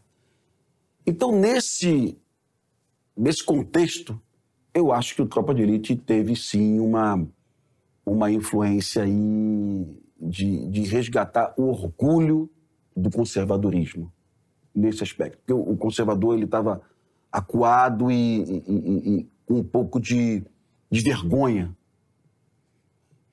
O, a chamada do Entre Lobos mostra aquela imagem clássica do Lair, que é um jornalista que está na Record hoje, em Belo Horizonte, num programa da Fátima Bernardes, onde a Fátima pergunta: quem você salvaria primeiro? O policial ou o bandido. Evidente que é o policial, mas era bonitinho falar que era o bandido. Só o Lair escolheu o policial. Os outros seis ou sete, o bandido, o bandido. Um dos seis ou sete, que eu não quero dizer o nome aqui, me procurou no dia seguinte e falou: Pimentel, eu queria ter escolhido o policial, mas eu fiquei com vergonha. Todo mundo foi pro outro lado. A psicologia explica isso. Né? Psicologia explica isso claramente, né? E a Fátima ficou com uma cara de boba. Eu gosto muito da Fátima, viu? No dia seguinte, o Blas, Coronel Ivan Blas, porta-voz da Polícia Militar, negro. Né? Coronel Ivan Blas chegou na Fátima e disse: Fátima, é, essa escolha já foi feita há dois mil anos. Pôncio Pilatos perguntou: Barrabás ou Jesus? E a população falou Barrabás. Pô. E a Fátima ficou com uma cara de merda. Porque a Globo jamais poderia ter feito essa pesquisa. Essa pesquisa te, te induz ao erro. A Globo foi responsável de realizar essa pesquisa. Ela te induz ao erro. Ela te induz ao modismo do politicamente correto. Ninguém pode achar que é natural salvar o bandido que acordou para matar pessoas e deixar o policial morrer. É, tinha um gatilho, se não me engano, é, que acho que o bandido estava um pouco mais ferido do que o policial, né? Ou seja, é o gatilho, né? Vai por aí, né? O gatilho era a armadilha. Sim, sim, pois é. Só isso. Só isso. Que tal lhe parece a nossa legislação atual sobre acesso de armas de fogo por civis no Brasil? É, eu prefiro ser essa metamorfose ambulante do que ter várias opiniões formadas sobre tudo. Qual a sua posição atual? eu fui muito, muito crítico e apanho pra cacete. Deixa apanhar, faz parte do jogo. Quando eu era tenente do BOP, eu dava entrevistas, quando eu era capitão, isso tem 20 anos, eu, eu não gostava do acesso à arma de fogo. Todo mundo tem um momento que você muda de ideia. Porra, você tem uma, um momento. Um momento que eu mudei de ideia, greve dos policiais militares no Espírito Santo. A Polícia Militar do Espírito Santo simplesmente paralisou 10 dias saques, tumultos, assaltos, medo, pânico. A pessoa não podia descer para ir na padaria. Então vamos deixar muito claro: o Estado ele não tem condições de proteger a gente. Antigamente eu tinha uma ideia assim: olha, quem está em fazenda, porque a, o, o, serviço de 190 de rádio patrulha no Brasil, ele não consegue levar uma viatura policial em meia hora em qualquer lugar do país. Se você tem uma fazenda no interior da Bahia, Goiás, não vai chegar uma viatura lá. Então eu defendia casos específicos. Pô, se você é fazendeiro, tem um sítio, você pode ter uma arma de fogo sim. Hoje em dia não. Hoje em dia é, é, é, é direito e eu não abro mão disso. Do mesmo jeito que eu digo que o cara pode fumar maconha, eu digo que o cara pode ter arma de fogo, porra. Tá? Acabou. É, é, eu já vou na questão filosófica. E, e tem algumas ressalvas, eu acho que o brasileiro que bate em mulher, esse não pode ter arma de fogo de jeito nenhum, mas a lei já, já, já acolhe isso aí direitinho, né? Se você chega lá com uma anotação penal de Maria da Penha, você não vai conseguir ter o registro, tá? E, mas eu acho que isso tem que ser mais amplo. Eu acho que o cara que está com arma de fogo e bateu na mulher, eu acho que a autoridade policial, de imediato, ele tem que ir na casa buscar essa arma. Tá? Eu acho que poderia ser alguma coisa nesse nível também. Porque homens covardes matam as mulheres e o Brasil é, é, é, é tá lá no topo disso aí, né? Eu já ouvi números de 10 até 15 mulheres mortas por dia no Brasil. Então eu tenho que ter um, um, algum tipo de zelo e cuidado com isso, tá? Você falou aí sobre esse consenso mínimo que você acha que é possível haver entre os diversos lados que debatem a segurança pública no Brasil, mas para ter um consenso mínimo, um acordo mínimo, é preciso conhecer o outro lado. A impressão que, que se tem da esquerda penal hoje é de que ela defende bandido e esquece, por exemplo, o lado da vítima, que é a parte mais frágil do crime. Enfim, como entender essa esquerda penal, se é que você concorda com esse resumo que eu fiz aqui, e, e por que ela, ela vai por essa direção? Eu, eu, eu acho que esse é o maior problema, inclusive hoje, viu? É, é o pensamento o tempo todo no, no criminoso, tá? É, é, uma cena clássica do BOP do Rio de Janeiro, cena clássica, tá? Um, na década de 90, é, o BOP é acionado por ocorrências com refém. E o BOP foi chamado porque um menino de 14 anos estava com uma faca no pescoço é, com um infrator, um bandido de 17 anos, do bairro do Rio Comprido. E a equipe do BOP cercou o prédio, o menino de 14 anos com a faca no pescoço, aqui. O nosso negociador conseguiu convencer o tomador de refém a se render. Daqui a pouco chega um desembargador, Ciro Darlan. E o Ciro Darlan chega no local e dá uma entrevista. Eu vim aqui saber das condições do bandido, não da vítima. Eu vim aqui garantir a segurança não mate ele. do bandido. Isso um desembargador falando. Na época ele era juiz da infância e adolescência. Imagina. O juiz está preocupado somente, ele está nem aí pro garoto de 14 anos, o trauma que aquele garoto vai sofrer, as noites que ele não vai dormir, o ano escolar que ele vai perder, o medo que ele vai desenvolver, o pânico. Então, é, essa, para mim, é, é a cara do, do Brasil hoje. É a cara do garantista. Ele está preocupado com o bandido. O Ciro Darlan, só para lembrar aqui quem está nos vendo, porque quem não é do Rio, é, houve uma invasão no hotel do Rio de Janeiro, 20 bandidos invadiram um hotel em São Conrado, fizeram 100 reféns, tá? O coronel Blas era o negociador do BOP, esse mesmo que deu a porrada na Fátima, né? O coronel Blas negociou a rendição dos bandidos, 20 bandidos presos, todos com fuzis. Meses depois, os bandidos foram soltos pelo senhor Darlan. Né? E na década de 90, o senhor Darlan foi lá se preocupar com, com um vagabundo que colocou a faca no pescoço do menino. Em 2012, o senhor Darlan foi o desembargador que mandou soltar 20 bandidos armados de fuzis, o próximo disso, que invadiram o hotel em São Conrado. Tá, mas você quer o consenso mínimo com essas pessoas. Como entender essas pessoas? Cara, com esse cara não tem consenso mínimo, tá? Esse aí, esse aí pratica um direito que não existe não no mundo. Eu duvido que um desembargador na Holanda, França, Inglaterra, Estados Unidos, eu duvido que ele não fosse punido por uma, ele seria punido. No Brasil não. Mas com a classe política, depois de você colocar devagar, né? se você chamar o Freixo aqui e perguntar, Freixo, e aquele procurador que espancou a procuradora, ele pode ser preso em flagrante? O Freixo vai falar que sim. Opa, então vamos acabar com a figura da audiência de custódia, porque a audiência de custódia anula essa possibilidade. Você sabe que anula. Você sabe que tem uma conta para a audiência de custódia. Primário, residência fixa, Hã? Responde a liberdade. Essa é a conta.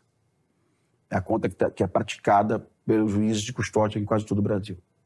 É a conta que coloca o bandido que assalta um banco em Florianópolis com um fuzil na rua em 24 horas. E eu desafio o, o, o político, o deputado federal, estadual, pegar o Google, abrir o Google e sair procurando alguma decisão parecida no mundo. Eu brinco disso de vez em quando. Nesse caso, como teve violência, talvez alguns juízes mantivessem preso, mas a maioria talvez soltasse. Cara, fuzil. Não, o, o caso do procurador municipal de registro, ah, é. Sim, sim. Porque é, é, é, é, esse cara é uma ameaça para outras mulheres, né? Ele coloca em, em risco a liberdade, a, a, a, segurança de pessoas, né? É, mas olha, se, se aquelas imagens não fossem feitas, se aquilo não chocasse o Brasil, esse procurador estava na rua hoje sim, tá? Com certeza. Tá, então, assim, é, a, a, o, que, o que chocou a gente é aquele olho daquela procuradora inchado, é as amigas apanhando também, que as amigas tentaram, apanharam também. E, e, então isso tem que, ser, tem que ser pensado, porque esse é o dia a dia do policial, é isso que a gente enxerga no dia a dia. É isso que a gente enxerga no dia a dia. Essa é a nossa realidade, essa é a nossa verdade. Rodrigo, fala um pouco sobre a glamorização do bandido, ou um pouco aquilo que o Diego Pesce e o Leonardo Jardim chamam de bandidolatria. Outro dia eu vi que tá, é, é, moda hoje em dia canais no YouTube e perfis de Instagram de namoradas e mulheres de bandidos presos contando a rotina, a saudade, o sofrimento de ter o marido longe e tal. Enfim, as pessoas gostam de seguir essas pessoas para conhecer melhor. Enfim, uma proximidade com o bandido como que disposta a ter uma afeição por aquela pessoa e até defendê-la se for possível, né? Como é que você explica também esse fenômeno da glamorização eh, e atração que as pessoas têm pelo mal, por aqueles que fazem mal feitos? Posso trazer aqui um exemplo? Eu gosto de contar com um exemplo prático para a pessoa lembrar, para a gente evoluir, quase que um roteirinho. Eu vou contar a história de um goleiro da seleção brasileira, ídolo, Júlio César. Tá? É um cara até simpático, parece bem intencionado, mas ele teve, foi vítima de um roubo no Rio de Janeiro e pegou o telefone e ligou para o Ney da Rocinha. E começou a chamar o cara de parceiro. Ah, roubaram, começou a conversar com o cara. Meu amigo, como é que Mas com a intenção de ter o celular de volta, é isso? Eu não sei se era carro ou celular. Eu, alguma, ele foi vítima de um, de um roubo. Talvez carro. É, também não pediu de volta, ele comunicou ao bandido. Camarada, calma aí. Existe um Estado, delegacia de polícia, um funcionário público que está lá para te receber de manhã, de tarde, de noite. Você foi ligar para um fascínora assassino que matou duas mulheres, duas irmãs, para fazer o quê? Qual é, qual é, o teu tesão, qual é a tua admiração por um cara desse? Talvez isso seja muito típico do Rio de Janeiro, tá? Aí depois você tem o Wagner Love, do Flamengo, que foi dar uma camisa de presente também na Rocinha. Ele fez um jogo de futebol, ganhou uma camisa e foi levar de presente. Depois tem o Adriano Imperador, que comprou duas motos para dar de presente para dois vagabundos assassinos. Ah, mas eu nasci lá na, na Vila Cruzeiro. Porra, Adriano, mas precisa comprar uma moto para dar de presente para dois bandidos? E eu explico o motivo. O bandido precisa de uma moto boa para andar. Então, na verdade, o Adriano favoreceu a prática do crime. Na cabeça do Adriano, ele deu um presente. Não, o bandido tem qualquer moto. Ele rouba uma moto na rua. Mas uma moto boa é diferente. Facilita a prática criminosa. De novo, é o Rio de Janeiro. De novo, é, o, é a atriz da Globo que vai desfilar numa escola de samba, que o presidente dessa escola é um assassino também, que respondeu por homicídio. De novo, é o Rio. É, é, é, mas é um fenômeno que, na minha cabeça, ainda é, é, é, está contido no Rio de Janeiro, tá? Teve um episódio triste há alguns anos. Um bandido do Novo Cangaço foi morto pela Polícia Federal em combate, também assassino, e ele foi velado na Câmara Municipal da cidade. A prefeita da cidade velou o bandido. Aí eu fiquei, opa, isso é perigoso. Aquele fenômeno que estava restrito ao Rio de Janeiro está avançando para o interior do Brasil, mas o interior do Brasil é mais conservador. Ele vai, ele vai enfrentar isso é, de uma forma mais, mais eficaz. Né? É, essa prefeita não vai ser reeleita, com certeza. Esse vereador, presidente da Câmara que autorizou, também não vai ser reeleito, com certeza.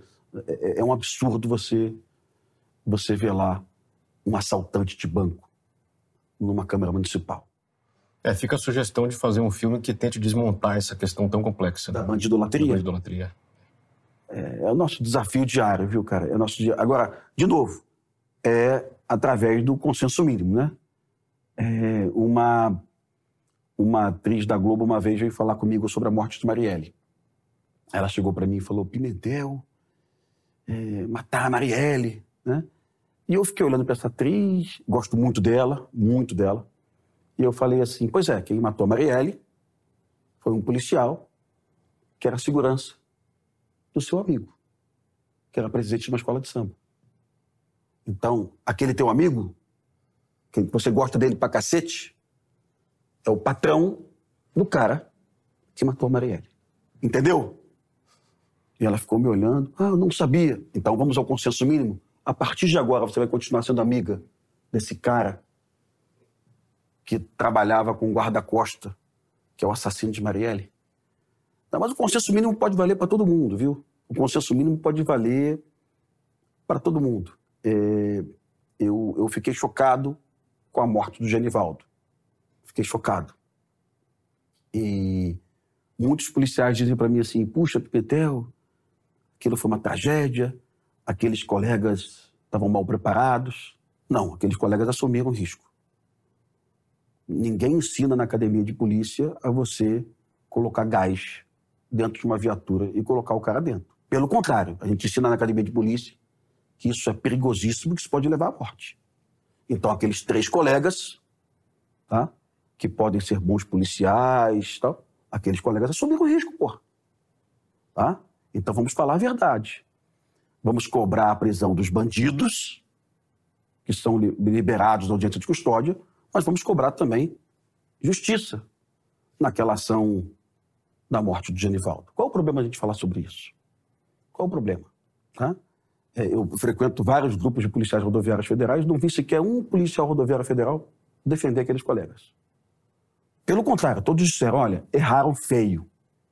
Não deveriam ter feito isso. Não é isso que a gente ensina. Devem responder pelo que fizeram. Talvez não devam ser crucificados e apanhar na cruz. Mas responder, devem responder. Tá? Com extremo rigor. Que aquilo foi feio pra cacete. Né? Acho que não tem um brasileiro que tenha achado aquilo é, é, inteligente, bonito, prático. Aquilo não foi legal. Tá? Rodrigo, você fala muito da, do combate ao crime pela retomada do território. Território, no direito, é uma noção do, da teoria do Estado. Hum. Parece que o crime, como um câncer, está se alastrando aí pelos ramos do direito. Né? Antigamente o uhum. crime se combatia com o direito penal, agora com o direito de Estado, com a arte da guerra. O que está por trás dessa concepção sua aí de retomada do território? É, o, o, Bruno tem um conceito que, que foi. Eu aprendi com o coronel do Exército Brasileiro, o coronel Visacro, cara inteligentíssimo. Ele é Forças Especiais do Exército Brasileiro, ele fez curso dos Estados Unidos, Estado Maior. E ele me apresentou um conceito que eu não conhecia de black spots, tá? Que são áreas onde o Estado não consegue atuar. E quando ele me apresentou isso, basicamente você tinha Alepo na Síria, você tinha as montanhas no Afeganistão, você tinha uma região do Sudão do Sul é, e algumas áreas, pequenas áreas da Colômbia de selva, onde atuavam ainda fragmentos das Farc. E, logicamente, Rio de Janeiro. Todas as favelas do Rio de Janeiro. Então, o Rio de Janeiro era uma cidade onde o território não pertencia mais ao Estado, onde a Light não consegue entrar, a concessionária de, de energia onde a companhia de, a, de água e esgoto não consegue entrar, cobrar água, a SEDAI. Onde a polícia só entra com dois caveirões, com helicóptero, com no mínimo de 50, 50 a 60 homens, 80 homens. Senão ela não entra, senão a polícia não consegue entrar. Então essas áreas do Rio de Janeiro são áreas de não Estado, onde você não tem lei, onde você tem baile funk até três da manhã, onde uma discussão de vizinho não é o Poder Judiciário que vai agir, é o traficante que vai decidir, vai matar, vai, vai torturar, vai espancar. Então, a saída para o Rio de Janeiro é a recuperação dessas áreas. Tá? É... Ah, Pimentel, e se tiver investigação e prender, vai prender 200 mil, porque a área vai continuar na mão desses marginais. Então, eu estou falando agora em recuperação territorial. A solução é tropa efetivo, se possível, é, vão achar que eu sou de esquerda aqui, mas pelo Deus, se possível, iluminação, retificação, limpeza urbana. Imagina que a Rocinha, elas são becos intermináveis a 20 metros de profundidade, onde a luz não bate. Tem algumas vielas da Rocinha que você só vê a luz do sol meio-dia, quando o sol está aqui em cima. Duas da tarde já está de noite. Evidente que uma favela dessa é impraticável para ação policial. Então, não seria interessante, ao invés de eu colocar dois mil policiais na Rocinha, eu colocar abaixo várias casas e retificar as ruas e oferecer um apartamento com mais dignidade? Com isso, a polícia ia conseguir circular com mais facilidade. Com isso, a boca de fumo não ia conseguir se estabelecer. Com isso, a ocupação territorial por parte do traficante seria impedida. Então, quando alguém pergunta para mim, Pimentel, e a Rocinha, são quantos homens? Olha, eu já vi uma ocupação na Rocinha com dois mil policiais que não deu certo. Então, talvez a Rocinha hoje seriam 5 mil homens, 7 mil homens, mas não tem polícia para isso. Então, a solução é a retificação das ruas. Expulsando o morador da casa? Evidente que não. Evidente que oferecendo ao morador uma casa com dignidade naquela região. Mas isso já foi feito no Rio de Janeiro. Foi na década de 60, pelo Carlos Lacerda, que sofreu críticas por ter colocado favela abaixo. Não, ele ofereceu casas com mais dignidade. Só isso que ele fez. Né? E foi atacado naquela época.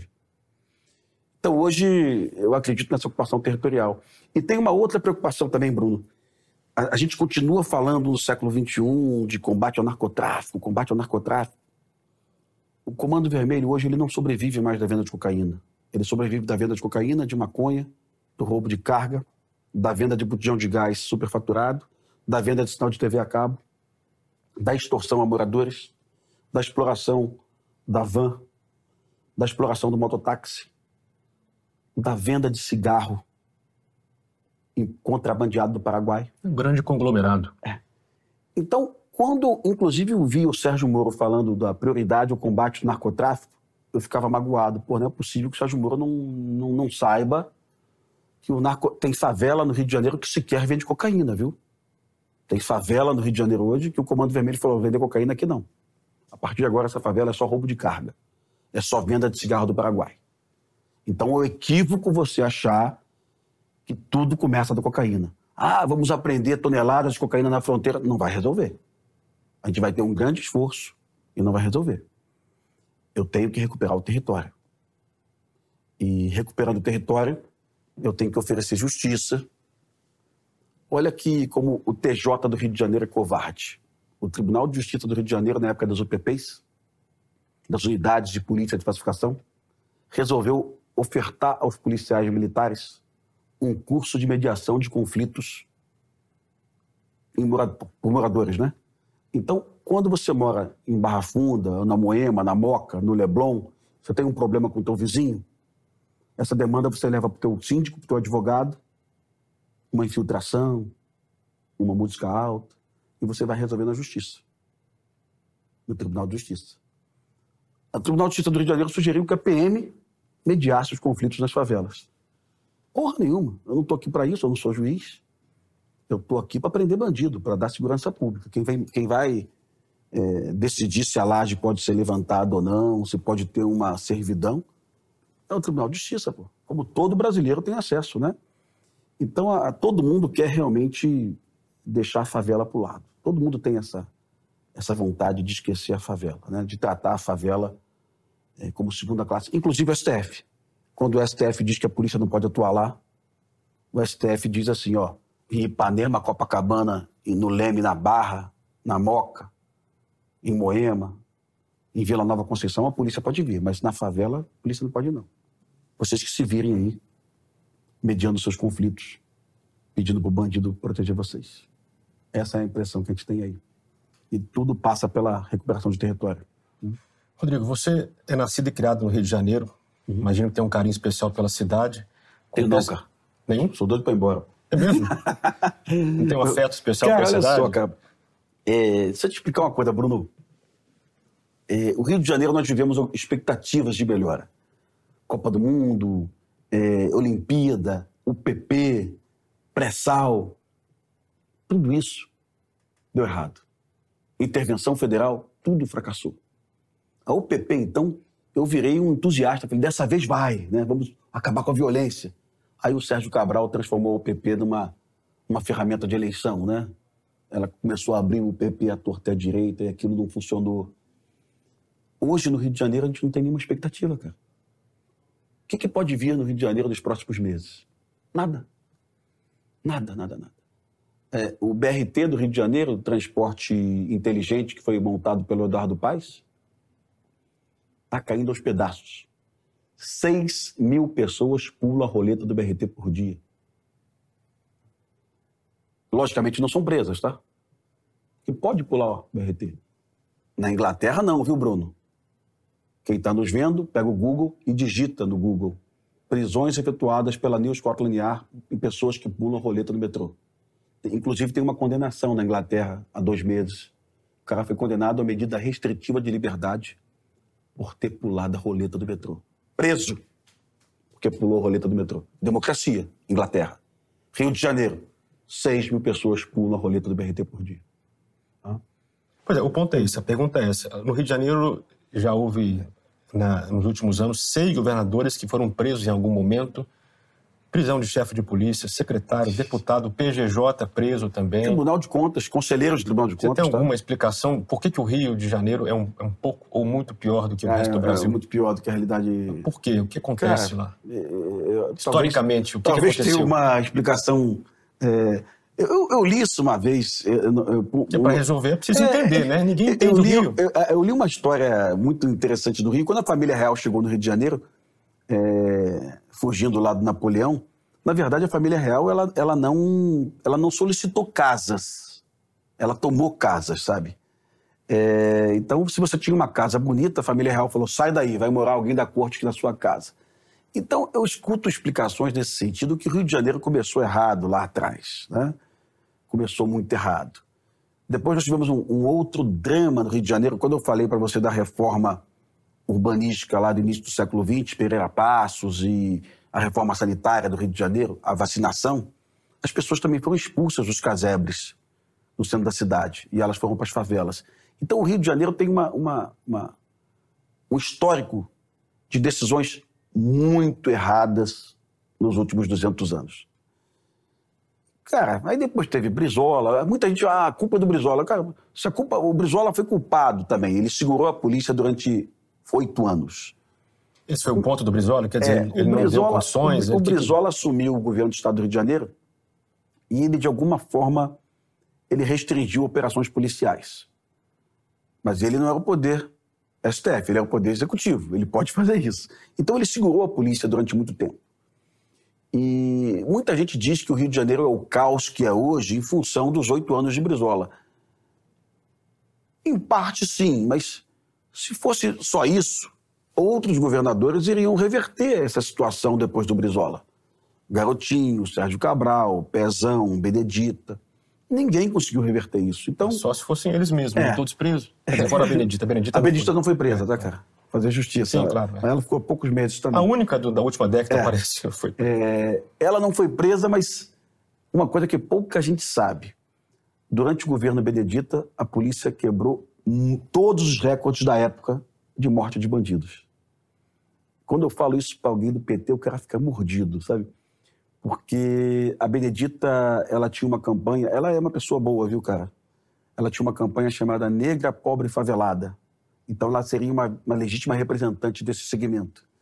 E ela escolheu um, um secretário de Segurança Pública, Roberto Aguiar, que era um antropólogo da UNB.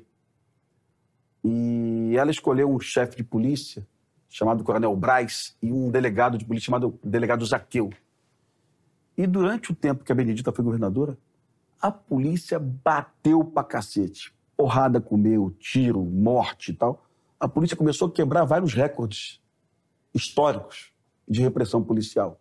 Ou seja, mesmo quando nós colocamos no Rio de Janeiro uma pessoa com orientação de esquerda, de defesa dos direitos humanos, a porrada continuou. Né? É, a verdade é que quando a pessoa senta ali, ela olha e fala assim: qual é o remédio que eu tenho para dar? Eu tenho esse remédio aqui, vou dar uma dose mais forte dele. Tá? Todo mundo fez isso. A gente fala muito em chacina, essa chacina do, do, do jacarezinho e tal. Ah, a polícia civil, a polícia militar praticaram chacina. Mas eu lembro, em 2017, perdão, 2007, o Lula foi ao Rio de Janeiro. Era uma campanha que nós tínhamos no Rio de Janeiro para escolher o Cristo Redentor como uma, uma maravilha do mundo, tá? A oitava maravilha do mundo, sei lá o quê. E o Lula foi nesse evento. E no dia exato que o Lula chegou do Rio de Janeiro, o BOP e a DRE mataram 17 bandidos no Complexo do Alemão. E o Lula deu uma declaração muito inteligente. A única declaração que ele deu inteligente na vida dele. Ele disse: o tráfico de drogas não se combate com pétalas de rosa. Foi a única coisa inteligente que ele falou na vida. Mas nesse dia a esquerda não falou nada. O Freixo ficou quietinho, o Molon ficou quietinho, a Rede Globo não comentou. Porque o Lula era presidente. Aí quando você coloca o Bolsonaro presidente, a polícia mata 20, três a mais. Chacina, chacina, chacina. É hipocrisia o tempo todo, Bruno. É hipocrisia o tempo todo. Eu mandei para os meus amigos de esquerda, para todos eles aqui. Ah, olha aqui, camarada. Em 2007, a polícia matou 17 e você não falou nada. Por que, que mudou? É porque o Bolsonaro é presidente? Porque é a única novidade que você tem. Aliás, eu vou mais longe. Em 2021, 2020, a Polícia Civil do Rio de Janeiro matou 13 milicianos em confronto na rodovia Itaguaí. E o Freixo não falou que era chacina. E a Daniela Lima, da CNN, não falou que era chacina. E o Chico Otávio, da Globo News, não falou que era chacina. Ah, matar miliciano pode. Matar traficante, não. Tem que ter um consenso mínimo, não tem, Bruno? Rodrigo, aqui tem em que São ter um Paulo. consenso mínimo, né, cara? Aqui em São Paulo, o, o drama geral é o PCC. Né? Aham. É, se diz a boca pequena de algum eventual acordo com a polícia. Eu acho que isso é improvável também. Né? Imagino que você também pense assim. Esse acordo é improvável. Mas não te parece que a polícia poderia fazer mais contra o PCC? Ou não poderia? Ô, Bruno, eu, eu acho é mais uma daquela teoria de conspiração, porque o, o- o- o ex-chefe de Polícia Civil de São Paulo, o doutor Cláudio Ferraz Pontes, é, foi o cara que mais prendeu bandido do PCC. Ele prendeu Marcola, Cezinha, Geleão. O cara que é o chefe de polícia, perdão, é o doutor Ferraz mesmo, né? O nome dele. Eu conheci ele pessoalmente, meu amigo, inclusive, também. Ele ia realizar operações no Rio de Janeiro e o BOP apoiava ele nas operações. É, E esse cara foi o cara que mais enfrentou o PCC, pô. o cara que prendeu as lideranças do PCC todinhas, né? todas elas presas. Então você falar para mim que tem um acordo, eu sei que você não falou, viu, Bruno, É, mas as- eu escuto isso, ah, tem um acordo. O que acontece em São Paulo é uma coisa interessante, é a predominância de uma, de uma facção, então você não tem dis- tanta disputa territorial como tem no Rio de Janeiro, como tem na Bahia, como tem em Fortaleza. Porque, Bruno, é evidente que aquele homicídio típico de periferia, um bar, meia-noite, passa um carro e metralha todo mundo do bar, evidente que é uma disputa territorial. Aquele bar é um ponto de venda de cocaína e uma outra facção quer vender a cocaína ali, mas para isso tem que matar os traficantes ali. Mas para matar os traficantes, eles dão um tiro em todo mundo e mata o cara que está tomando cachaça, mata a dona do bar. Então esse é o típico, típica chacina, isso sim é chacina. Isso é a típica chacina de periferia. E se você tem uma facção predominante, isso não acontece. Não tem disputa territorial. Né? Eu, eu, lá no início, eu comecei conversando contigo. Nós temos 150 homicídios no Brasil por dia, em média. Isso está caindo, tá? É, e pelo menos dois terços desses homicídios são praticados a 50 metros do bar, entre 10 da noite e 2 da manhã. Então, é um homicídio típico de disputa territorial. E aí nós tivemos uma solução inteligente, aqui em São Paulo, vinda de uma pessoa de esquerda, que é a Regina Mick, que ela assumiu a Secretaria de Segurança Pública de um município do ABCD, e ela resolveu fechar os bares às 10 da noite. E nós tivemos uma queda de, de homicídio, mas para zero, tá? A cidade das mais violentas de São Paulo passou a ser a menos violenta. E ela não comprou helicóptero, ela não realizou operação policial, ela não mandou matar ninguém, ela não contratou perito, nem guarda municipal. Ela chegou a um, consenso mínimo com a sociedade, com as igrejas locais, com as associações de moradores e fechou os bares. Ah, mas isso vai resultar na queda de arrecadação do município. Porra nenhuma. Cachaça de madrugada. Isso vai resultar em coisas melhores. O trabalhador vai para casa, vai dormir mais cedo, vai ficar com o filho, vai dar atenção para a esposa, para o filho, vai tornar o lar mais viável e a, e a violência despencou. E vou apanhar também aqui, viu, Bruno? Ô, Pimentel, você gosta da Regina Mick? Gosto pra cacete. Porque ela implementou essa solução sem gastar um centavo. Eu perguntei para ela, o que, você gastou? Sola de sapato. Porque eu comecei a visitar as associa associações de bairro, as igrejas, tá? Então tem muita solução para a violência urbana boa que a gente pode adotar. Ah, mas a Regina Mick está maluca. Quem disse que na Europa eu posso beber depois de meia-noite? Na Inglaterra, não. Na Irlanda também não. Em público, né? É. Então, assim, por que um prefeito não pode, junto com a Câmara Municipal de uma cidade periférica, onde a violência está lá em cima, conversar com a sociedade e falar: pô, vamos fechar os bares? Qual o problema disso? Hã? Problema nenhum. Vai salvar um montão de casamento, vai salvar um montão de família. E não vai ter disputa territorial, que é aquele núcleo que eu preciso que ele esteja ativo para vender cocaína vai estar inativado. Tá? Ah, mas Pimentel, o traficante não vai ser preso. Certamente não. Vai continuar existindo e talvez vá realizar um delivery, vai migrar para o delivery da cocaína, como já aconteceu no Rio de Janeiro. Mas é uma solução viável. A gente pode buscar uma porrada de solução viável aí, além, logicamente, da punição, que não pode deixar de existir. Tá, mas é, segundo, segundo indicativos, uhum. que não são, claro, é, não são oficiais, porque o crime, uhum. crime esconde né, as, suas, as, suas, as suas rendas, né, o seu faturamento. Mas parece uhum. que o PCC cresce a cada dia mais e expande atividades é, fora do tráfico de drogas, como acontece inclusive no Rio de Janeiro, como você mencionou. E apesar disso, como São Paulo você disse que o PCC é hegemônico, nós não temos é, resultados tão letais como no Rio de Janeiro. Eu lembro de uma cena do Entre Lobos, no primeiro episódio, de um entrevistado relatando como que o policial militar de São Paulo reage quando está fazendo guarda na Cracolândia. Ele fica ali de braço cruzado, esperando algo ainda pior acontecer. Quer dizer, ó, vocês podem usar seu crack à vontade, eu não consigo fazer nada contra isso, mas se alguém matar aqui, eu vou ter que interferir. Não te parece que a, a polícia. Não estou dizendo que isso é dirigido, não. Isso sequer é uma tese, isso é só uma impressão. Que a polícia também age um pouco assim com o crime organizado. Quer dizer, olha, enquanto vocês não estão aqui matando pessoas na rua, nós não vamos ficar cutucando muito, entendeu? É, eu tenho que fazer só uma ressalva. O nome do delegado é Rui Ferraz, tá? tá foi ex-chefe de polícia, só para a gente corrigir. Sim. Eu confundi com o Cláudio Ferraz, que é um delegado brilhante do Rio, que foi chefe da Draco, Sim. que também é meu amigo também. É... Vamos lá. É, é, eu, eu, eu, eu, visitei uma Caracolândia, essa do centro da cidade aqui de São Paulo, fazer uma matéria para a Rede Globo em 2011. Tinha uma coisa muito doida que me chamou a atenção é, uma pedra de crack custava, sei lá, cinco reais, quatro reais.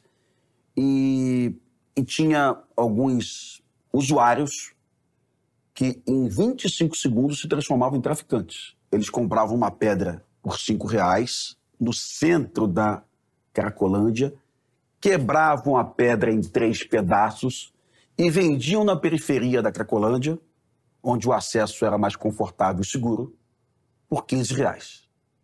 Então, esse usuário que a esquerda quer proteger, que é um pobre coitado, passa a mão na cabeça dele, é uma vítima, ele, em 25 segundos, ele quebrou a pedra dele e passou a ser traficante.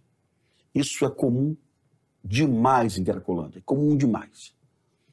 É complicado demais o agente policial trabalhar nesse local. Muita gente acha que é uma abordagem de saúde pública, muita gente acha que é uma abordagem de segurança pública. E aí eu vou te contar um outro problema, Bruno. Quando você vai com uma patama, uma tático móvel, quatro policiais, numa área dessa, prender um usuário que se transforma em traficante em 25 segundos. Não é opção, né?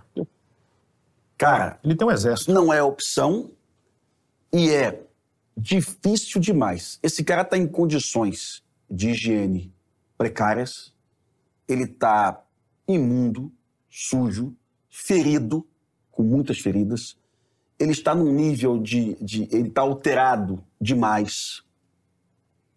O policial, às vezes, sequer tem luva. Essa abordagem é uma abordagem, na minha opinião, ela tem que ser de saúde. Eu sou agente da autoridade, eu estou aqui policial armado, mas quem vai recolher esse cara, que é usuário barra traficante, é um profissional de saúde forte pra caramba, com ferramenta adequada, com treinamento adequado. Porque até se o policial tentar imobilizar esse cara, o policial pode provocar a morte desse cara. Através de, uma, de um golpe mal aplicado, a, através de, uma, de um acidente utilizando a técnica. A gente já viu isso acontecer.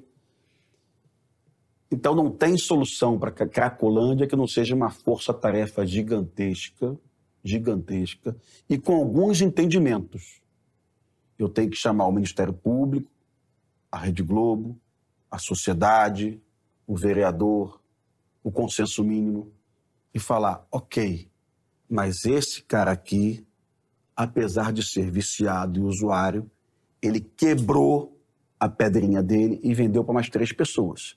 Então esse cara é traficante, sim. É só tu pegar lá os verbos da lei, né?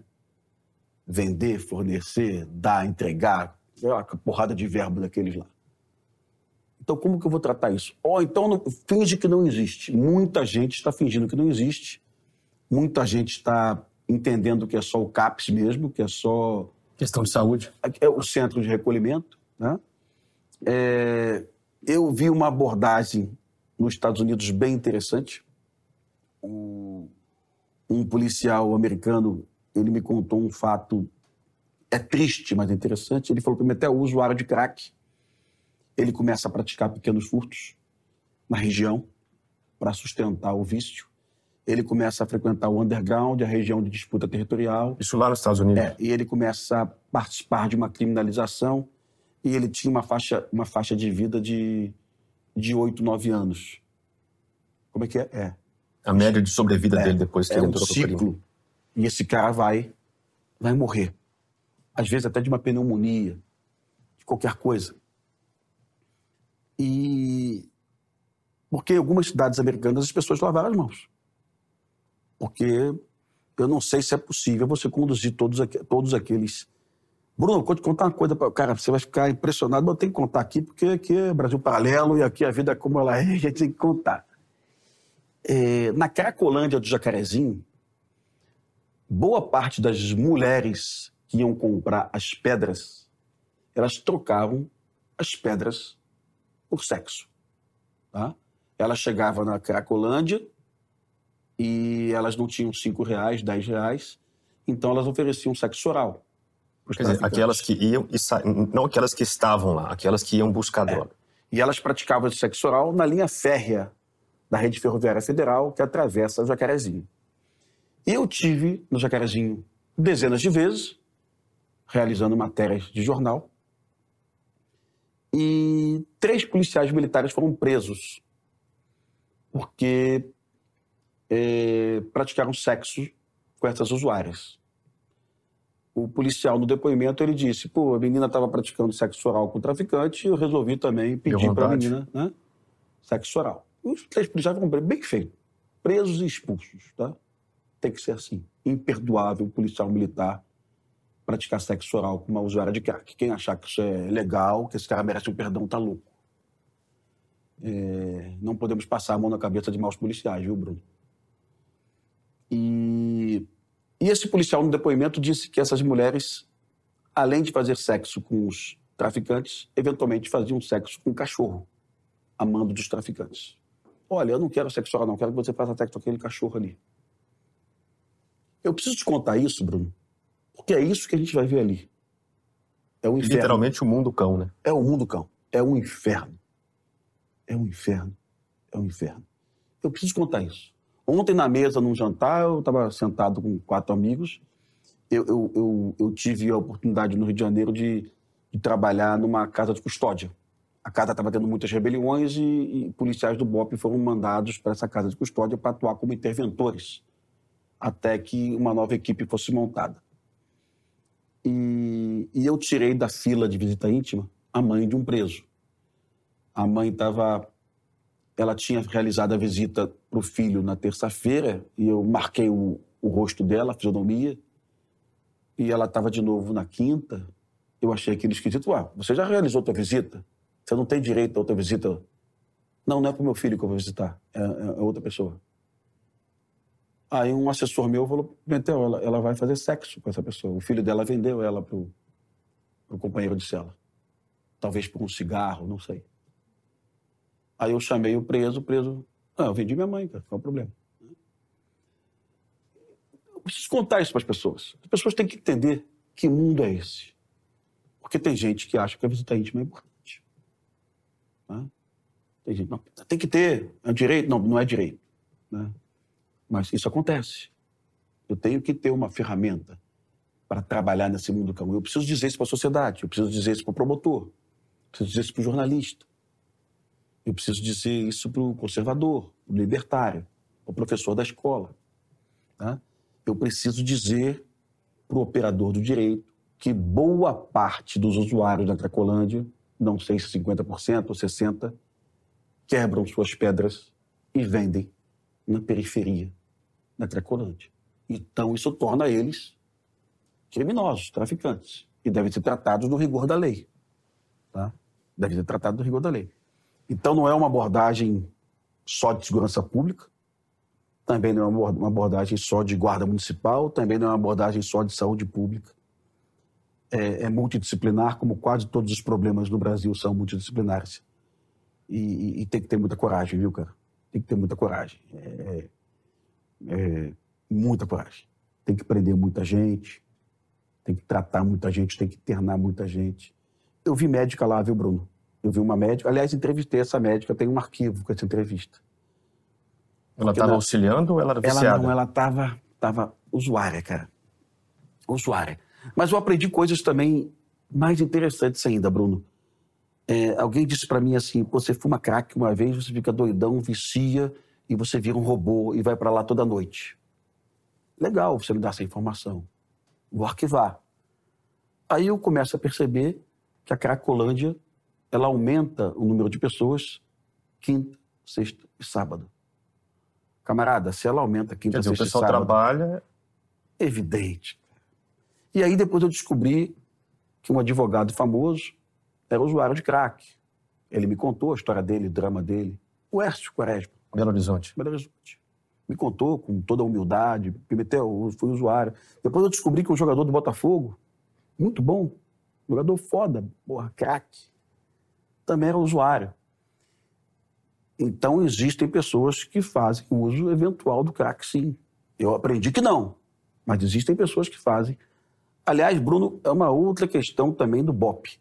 O BOP atuava nas favelas da Tijuca na década de 90, Turano principalmente, e a boca de fumo ficava mais cheia na sexta e no sábado. Porra, se você é dependente químico e você consegue segurar a onda de segunda a sábado, então você não é dependente de porra nenhuma. Isso é recreativo, pô. Tu veio aqui para cheirar um pó para ir para festa à noite. Essa é uma outra verdade também que ninguém conta. Se fosse dependência química somente, a boca de fumo teria uma estabilidade do número de pessoas ao longo da semana. Mas é sazonal. Aumenta na sexta e no sábado, igualzinho a Cracolândia. Aumenta na quinta e na sexta. Né? É uma coisa para a gente pensar, né, cara? Porque o, o, o, tem uma linha hoje que insiste que é um problema de saúde pública e tal. tal, tal. É saúde pública e segurança pública. Né? Tudo junto. Rodrigo, estamos em rota de pouso, chegando ao final da entrevista, as últimas questões. Apesar de tudo, existe razão, existem motivos para ser otimista em relação à segurança pública no Brasil? Sim, cara. Ah, como eu falei, a, a, a, formação de massa crítica. Tá? É, esse trabalho do Brasil Paralelo, uma menina de 14 anos que assistiu a série, uma outra advogada que me mandou um torpedo à noite, comentando dos episódios. É, imagina se a gente faz isso uma vez por semana. Eu sei o trabalho que isso aqui dá, eu sei o esforço, eu sei a preocupação com a qualidade, mas imagina se a cada semana, a cada 15 dias, tem um subtema disso aqui. É, Vou desvendar o crack, vou desvendar a Cracolândia. Vou falar quem está lá. Vou falar da dificuldade do policial em realizar essa abordagem. Vou desvendar hoje quem são os promotores no Brasil. São jovens de 25 anos de idade, primeiro emprego, que não advogaram, não advogaram, tá? não andaram de ônibus, não foram assaltados. Tá? Aí eu começo a desvendar um montão de coisa. O que, que isso está caminhando? Vamos falar de consenso mínimo. Vamos explicar é, que, que o novo cangaço no Brasil hoje, é, como é que ele opera? Ele leva um trauma para uma cidade de 100 mil habitantes. Mas vamos explicar também para o conservador, porque o conservador às vezes fala assim: redução da moralidade penal é a solução. Vamos explicar para o conservador que o novo cangaço não tem nenhum bandido de 16 anos. Recruta o pessoal mais velho, né? É, cara.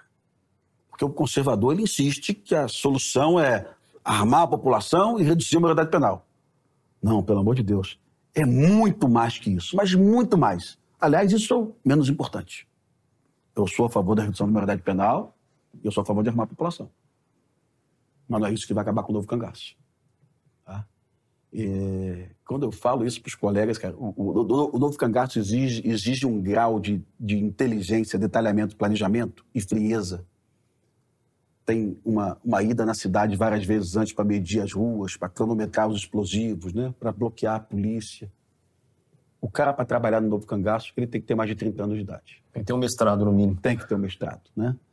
E, e ele não pode chamar a atenção então ele não é preto, pobre, favelado. Ele é branco, bem vestido, bem instruído, formado numa universidade. E a última, como é que você espera que o Brasil esteja em termos de segurança pública daqui a 20 anos? Pô, daqui a 20 anos, cara. Como é que seria esse Brasil melhor lá? Bruno, tragédias podem é, é, é mudar leis, transformar o pensamento, gerar algum tipo de clamor, de sensibilização da sociedade é, é, a morte de, de, Daniela Pérez, por exemplo, mudou, provocou uma mudança na lei, na prisão temporária, se eu não me engano. Lamentável que a morte de uma menina bonita, uma atriz com futuro, tenha é, necessária para você provocar algum tipo de sensibilização. Mas é bom lembrar que, no primeiro momento, até a juíza de plantão mandou soltar o Guilherme de Pádua. Tá?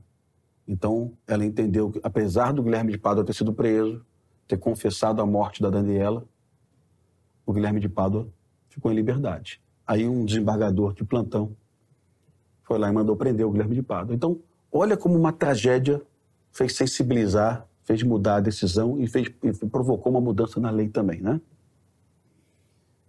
Deus queira que não, mas em 20 anos a gente vai ter teremos tragédias no Brasil aí.